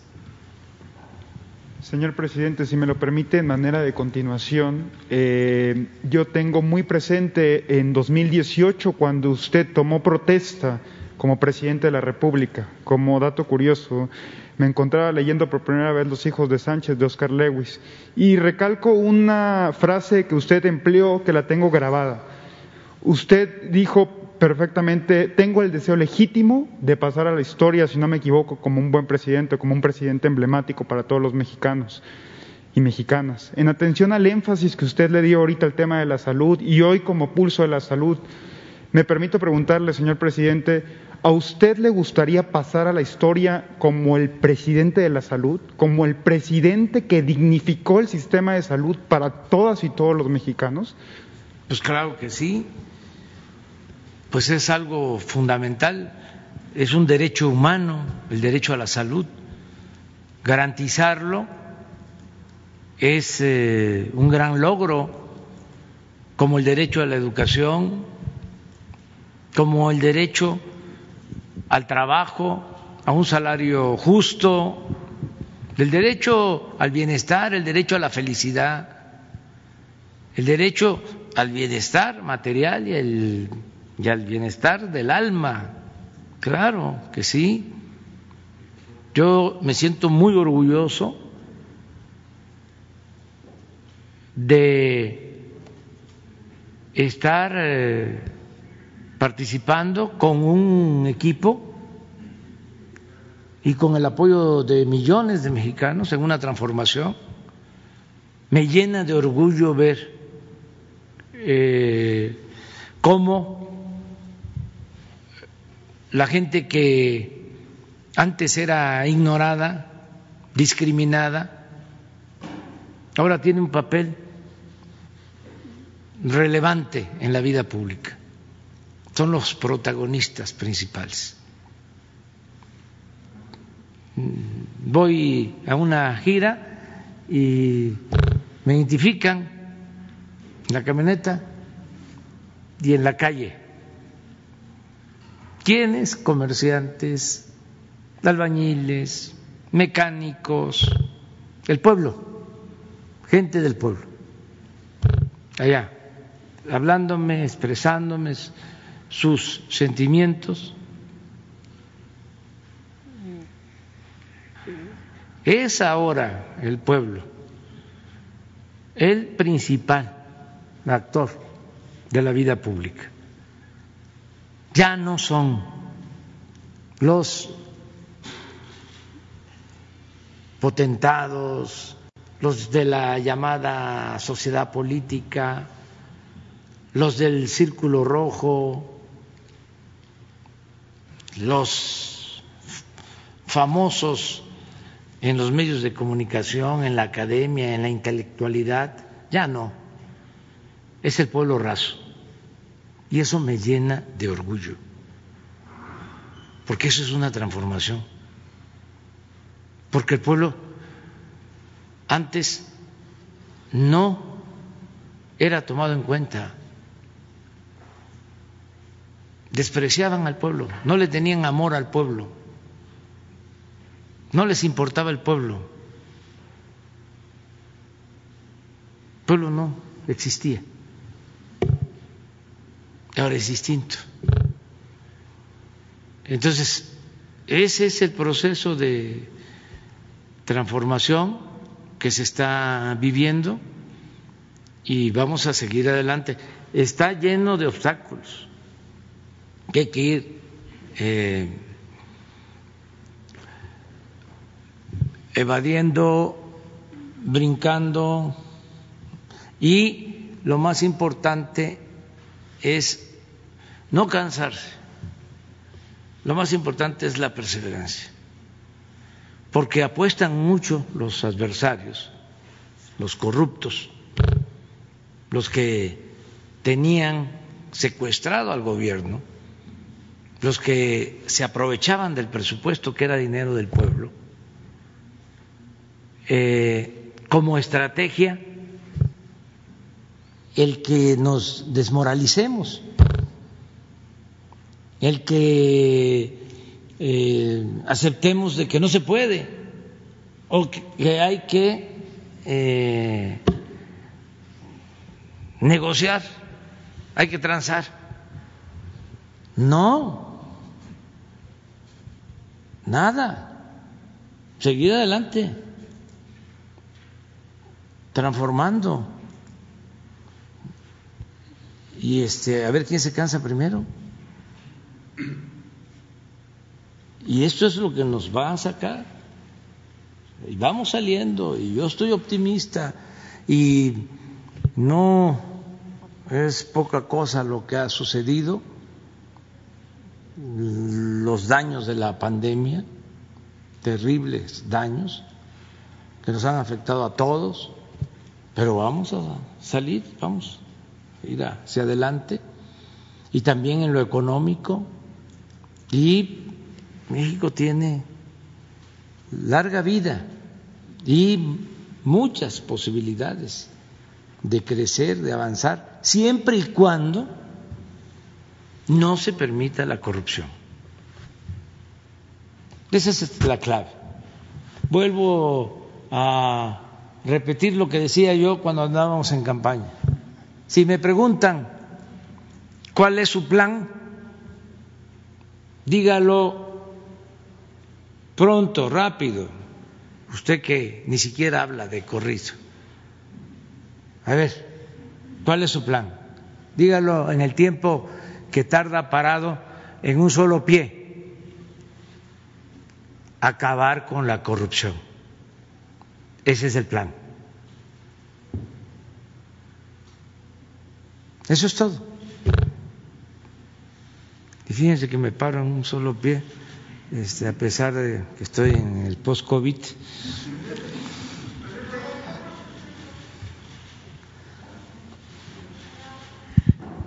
Presidente, eh, Arturo Pavón, eh, corresponsal de Chapucero con Nacho Rodríguez.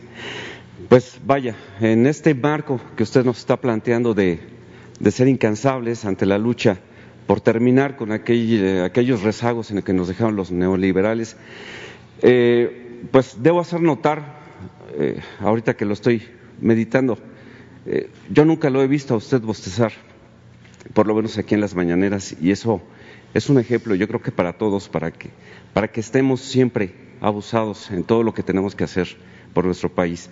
Eh, presidente, nada más quería preguntarle si se puede precisar, es un orgullo que se envasen aquí las vacunas, pero también podríamos empezar a pensar en una vacuna mexicana para no depender del extranjero como sucedió con Pfizer que tuvo que suspender los envíos o como sucedió ayer con la energía eléctrica que se le compra a Estados Unidos. Este, ¿Es posible ya estar trabajando sobre una vacuna nacional? Sí, Esa sería mi primera pregunta. Siempre la autosuficiencia, este, producir en México lo que consumimos, los alimentos, los energéticos, en efecto, lo de ayer, lo del apagón. ¿Por qué se produce? Porque estamos eh, produciendo energía eléctrica con gas que se compra en Texas y con el mal tiempo, con las nevadas, se afectaron los eh, gasoductos y además aumentó el precio del gas como nunca, como no se veía antes, de tres dólares por unidad a 200 dólares, cinco mil por ciento el incremento en el gas. Aquí vendría también la pregunta, bueno, ¿y qué nosotros no tenemos gas en México? Se apostó a comprar el gas.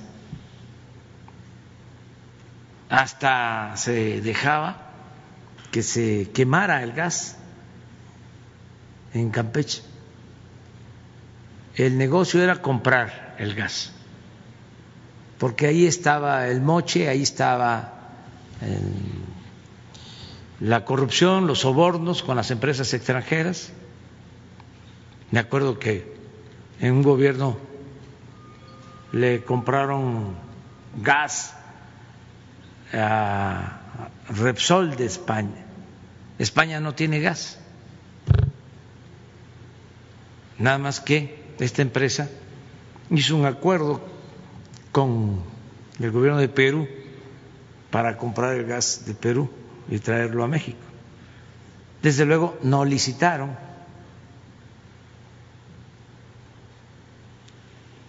Todavía no eh, llegaban a acuerdos con el gobierno de Perú y ya les estaban notificando que tenían el acuerdo con México para comprar el gas.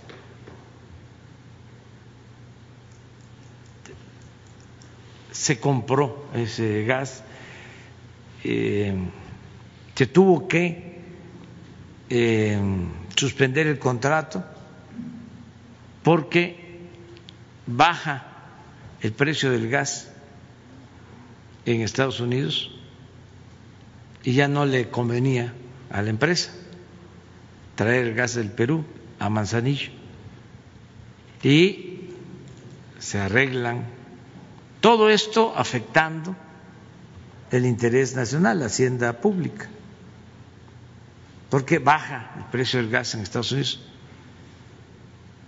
Entonces, eh, se pensaba, por eso fue el plan de los gasoductos, de que era mejor traer el gas de Estados Unidos por los buenos precios. Y pues nos preguntábamos, ¿se va a mantener así? Y la respuesta era sí, por el fracking, porque prácticamente no cuesta sacar el gas y se va a mantener así también porque este, va a ser mucho más la producción que la demanda. Bueno, en los últimos tiempos, en el periodo neoliberal, busquen ustedes a ver si encuentran un plan para extraer gas en México. No van a encontrar nada. No había una política para eso, porque se apostó a comprarlo. Ahora estamos este, sintiendo de que debemos de procurar ser autosuficientes. Es lo mismo con las gasolinas, con el diésel. No hay problema y además llevamos muy buena relación con el gobierno de Estados Unidos, pero Imagínense si cuando se combatió el huachicol, que se tuvieron que cerrar los ductos y se trajo gasolina eh, de Estados Unidos, si no nos hubiesen vendido la gasolina, ¿cuánto tiempo duramos sin gasolina? ¿Cuánto tiempo dura el gobierno con un bloqueo de que no nos vendan gasolina? Pues 15 días, un mes. En ese entonces, en esa crisis, teníamos reservas de gasolina para una semana. Entonces tenían que estar entrando los barcos a Tuxpan, uno tras otro. Entonces, ¿cuál es la lección de todo esto? Vamos a producir. Por eso estamos haciendo la refinería, porque en la lógica tecnocrática y responsable, es decir, ¿para qué? Este, haces una refinería ¿Para qué vas a producir la gasolina si la puedes comprar? Tú dedícate a vender petróleo crudo. Ahí está el negocio. Y no toman en cuenta otras consideraciones. Es lo mismo que hicieron cuando abrieron eh, el mercado,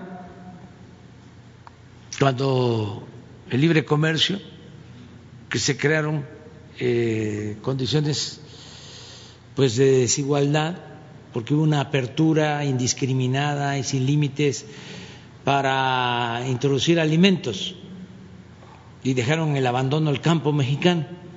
¿Qué decían?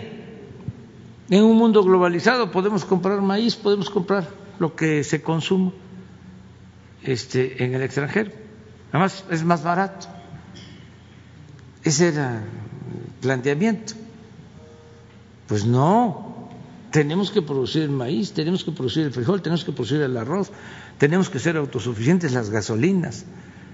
Bueno, después de toda esta reflexión, bueno, la conclusión es vamos a ser autosuficientes.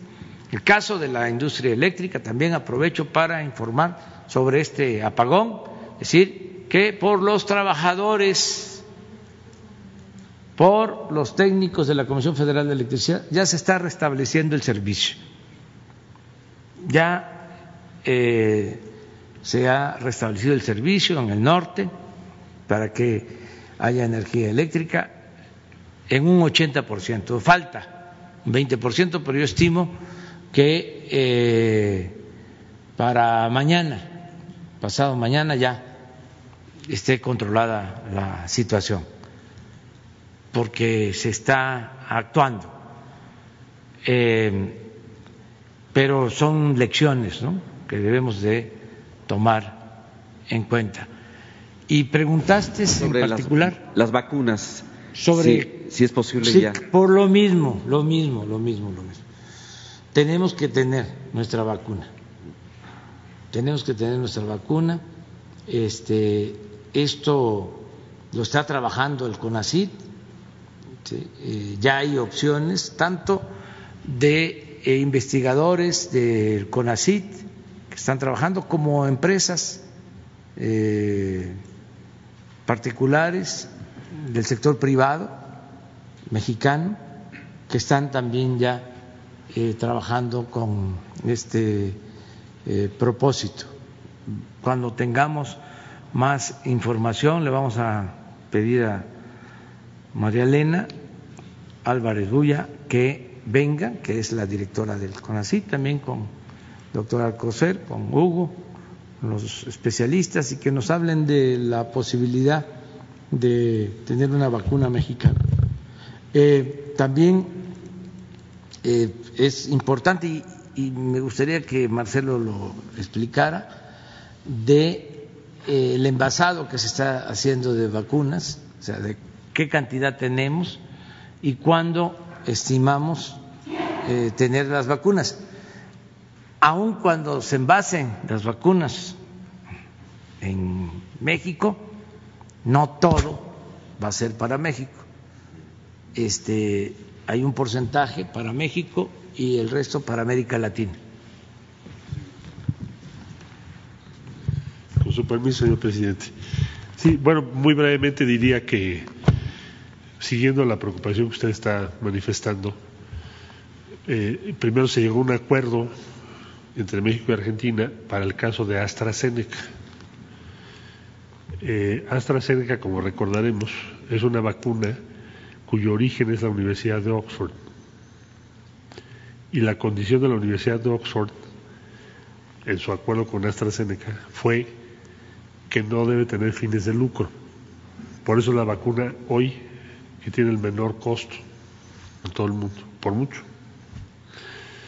Entonces se llegó a un acuerdo para que se produzca en México, porque México se preocupó por garantizar su suministro, su abastecimiento, pero también por los países de América Latina, porque si no estaríamos en una incongruencia.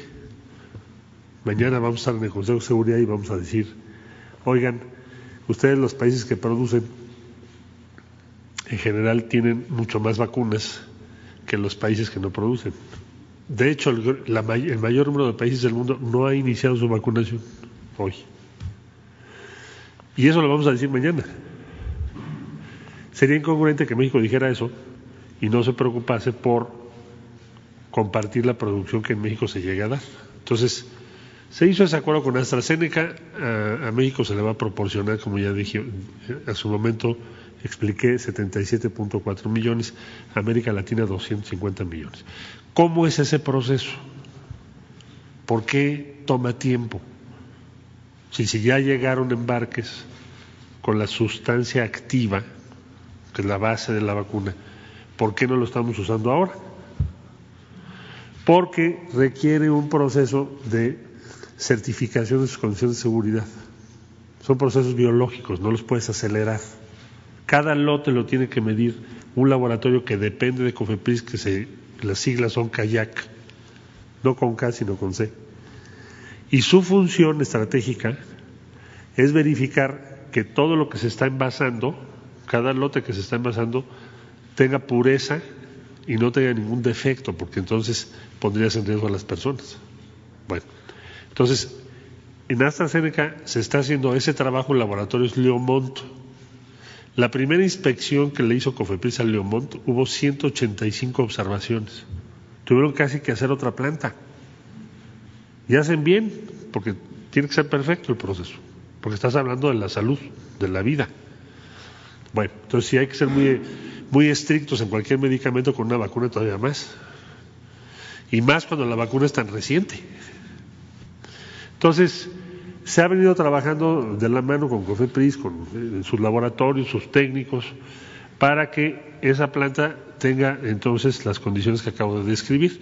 Bueno, ya van dos embarques que se reciben, se hace un primer llenado, luego otro, hasta que todo esté perfecto, más los tiempos biológicos que ya expliqué. Entonces, AstraZeneca o Coyoacán. Viene el presidente de Argentina pronto y uno de los temas va a ser ese, visitar la planta, así como Hugo visitó la planta del laboratorio argentino allá en Buenos Aires, en Buenos Aires, que se los comentó cuando hizo su viaje.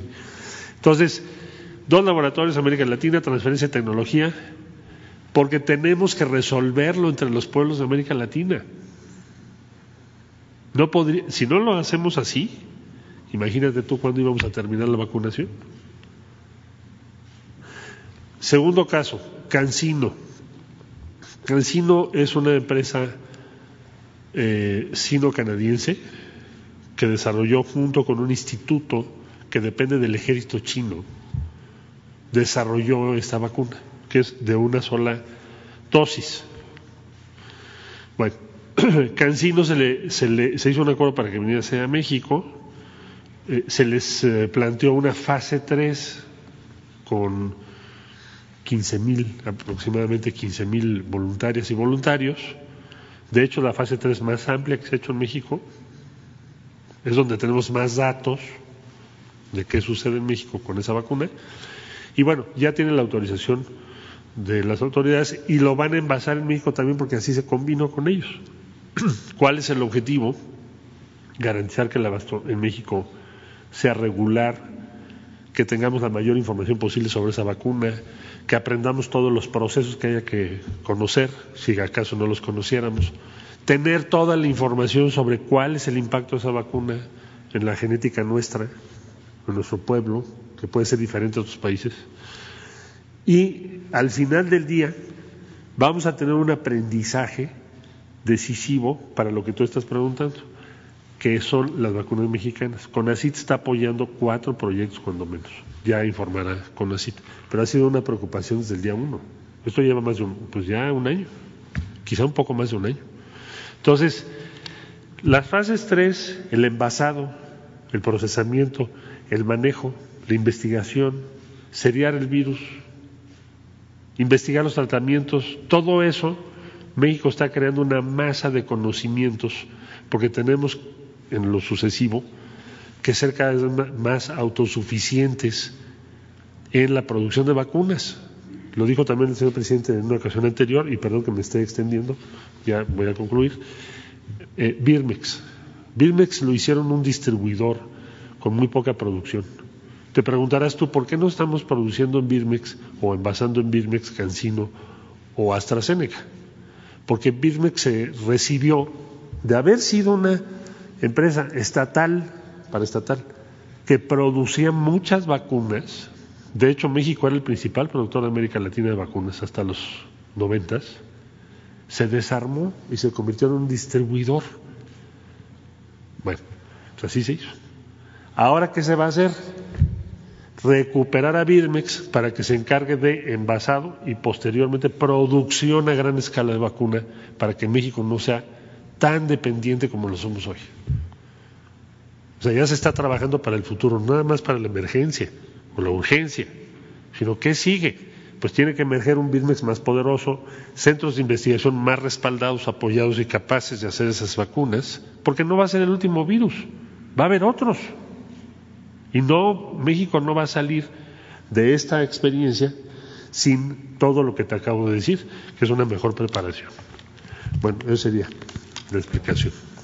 Gracias. Y como ya como segunda segunda pregunta, presidente, eh, plantearle en las redes sociales de, que nos siguen eh, algunos grupos de personas que van aumentando, curiosamente, nos han dicho que tienen eh, la intención, podríamos calificar como patriótica, de ellos donar lo que les correspondería de pagar el monto de su vacuna, no con la intención de tener algún privilegio o ser vacunados antes, no, sino simplemente apoyar a los gastos para, la aplicación de estas vacunas a, pues a quien sea, ¿no?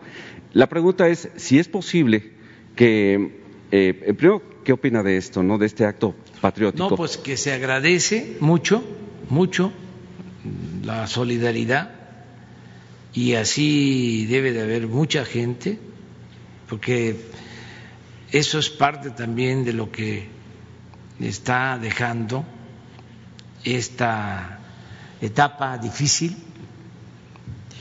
está emergiendo mucha solidaridad, mucho humanismo. Eh, iba eh, predominando el individualismo, eh, lo personal no mirábamos a ver a, los otros.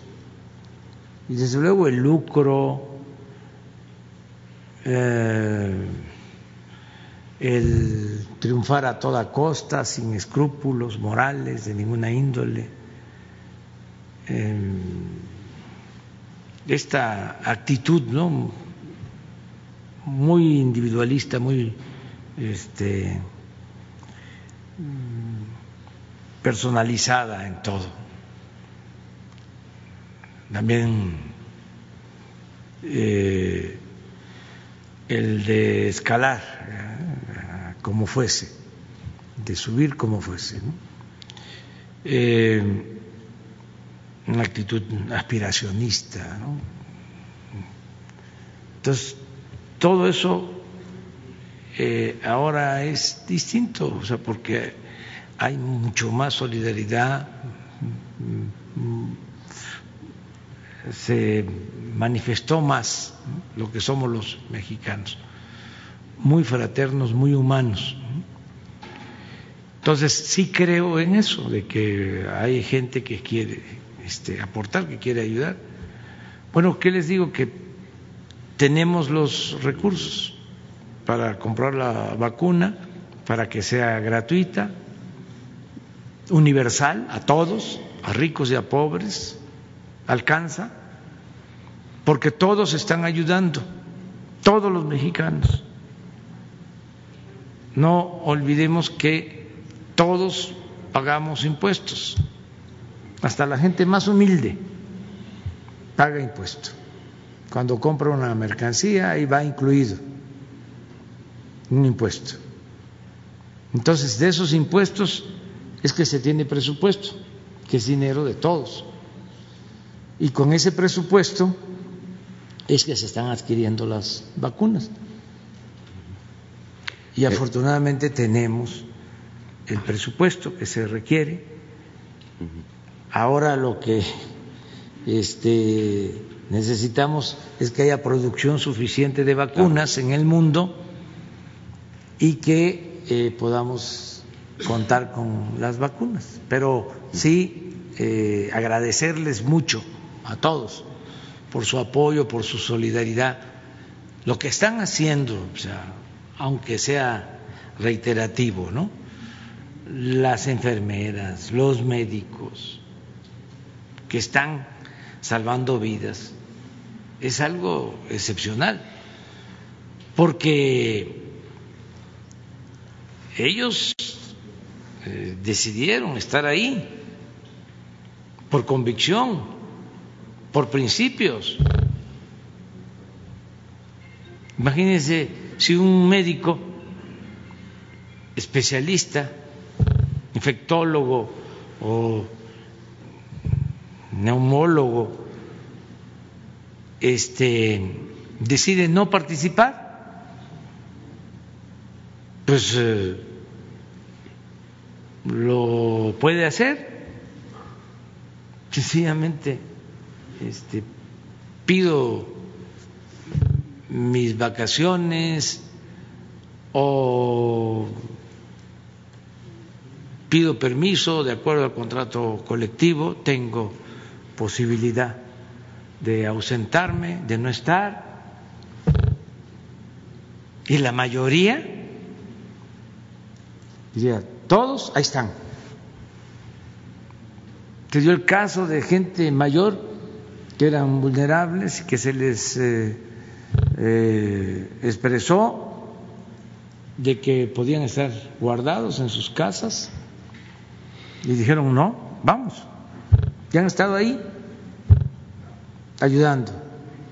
Entonces sí es eh, conmovedor lo que se está manifestando también de solidaridad con motivo de la pandemia y agradecerles a todos ¿no? por su apoyo.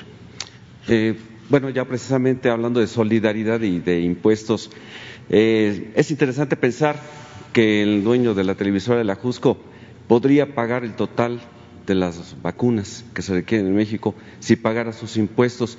¿Hay algún avance en este respecto?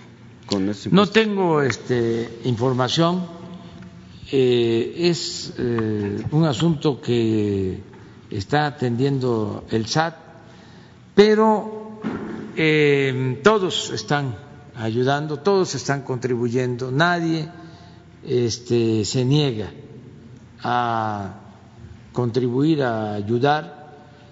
Y también no hay persecución, no hay lo que antes se conocía como terrorismo fiscal. No, es convencer, es persuadir de que todos tenemos que este, contribuir y se está dando también este fenómeno. Los grandes empresarios, las grandes corporaciones están ayudando, están pagando sus impuestos. A veces me dicen cómo ayudamos, cómo apoyamos. Pues este eh, hay dos maneras de hacerlo, ya muchos lo hacen.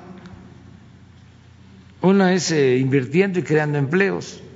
Esa es una función social importantísima del empresario, el que invierte y que genere empleos, que es eh, trabajo para la gente. Y lo otro es que pague sus impuestos, que contribuya. Y ya que tiene una fundación y que además quiere ayudar, bueno, está bien.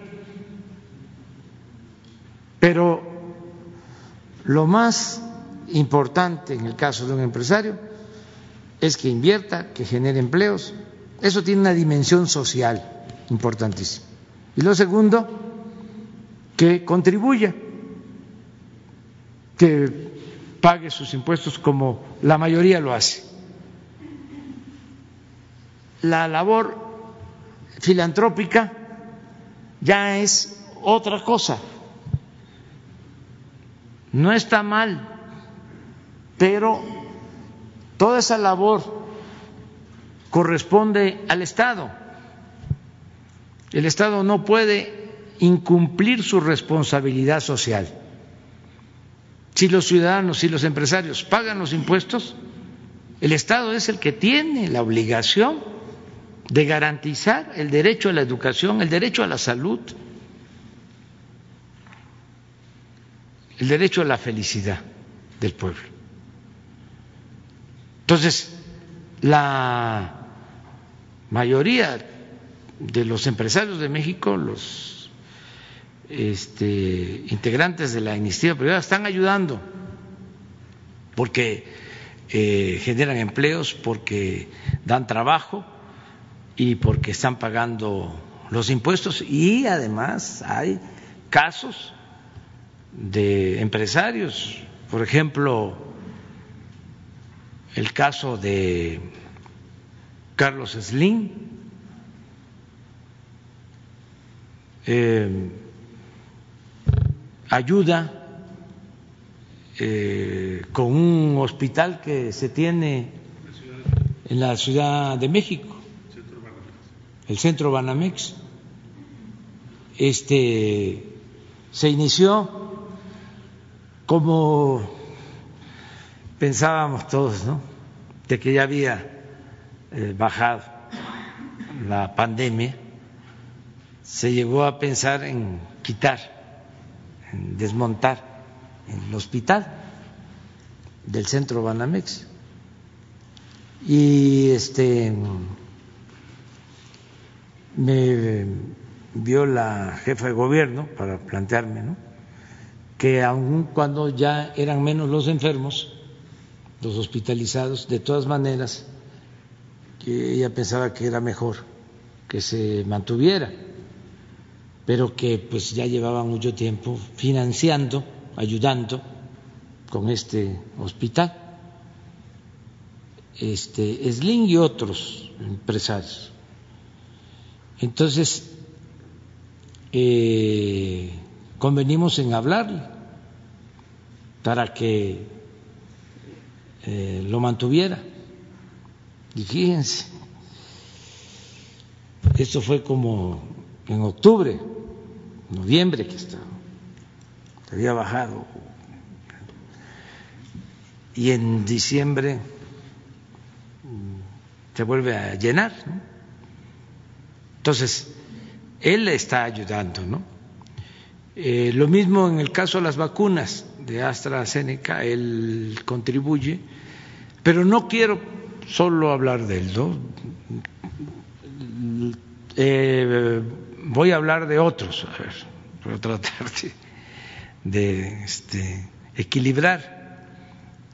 Eh, el caso de el señor Larrea estaba este, por terminar un hospital en Juchitán. Viene la pandemia y le hablamos que nos entregara el hospital. No estaba terminado, la Secretaría de la Defensa lo terminó, pero él ayudó. Y así muchos empresarios, nada más que este, pues ahora no lo recuerdo, pero aquí vamos, ah, este, con las inundaciones, muchas empresas también este, ayudaron, todos están ayudando. Entonces vamos a seguir manteniendo este eh, propósito de unirnos todos para que haya causas justas. Los medios de comunicación por ejemplo, las televisoras, eh, para las clases. No teníamos forma.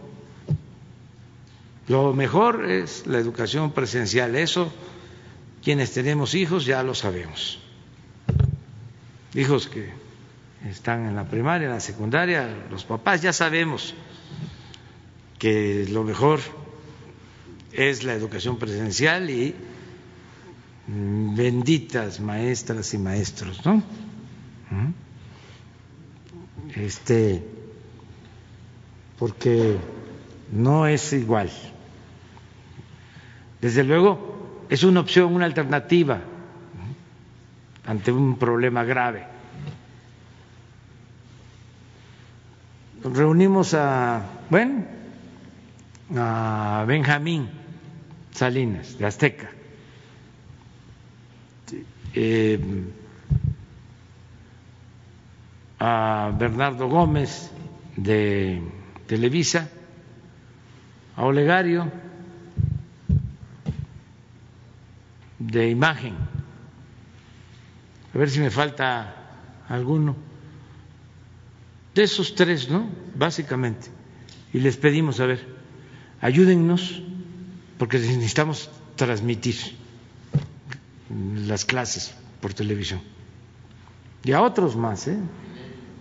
Ah, claro, Francisco González, de Milenio. Y ayudaron. Los hospitales privados, lo mismo este,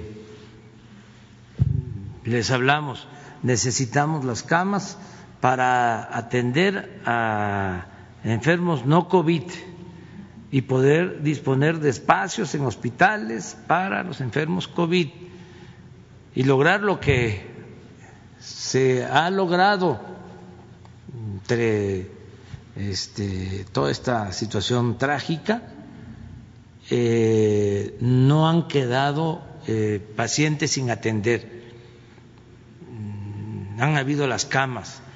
Ahora, eh, en enero, estuvimos en una situación muy difícil, sobre todo aquí, en la Ciudad de México, arriba del 90% de ocupación en hospitales, pero ya bajó a menos del 70%, ya porque el objetivo era que no se quede nadie sin una cama, sin un ventilador, sin oxígeno, sin medicamentos, sin atención médica y se ha logrado ese propósito. Desde luego es muy lamentable todo lo que ha sucedido, este, porque pues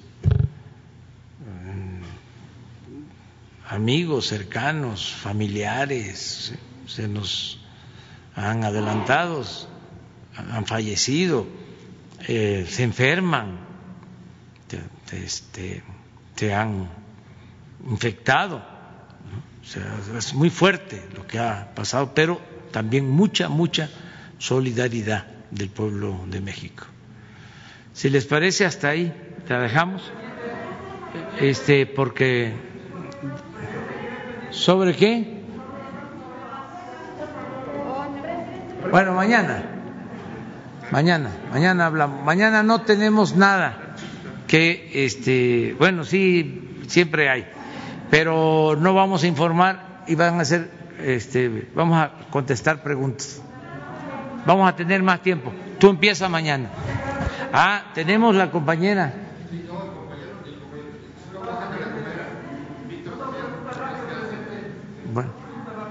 Mañana.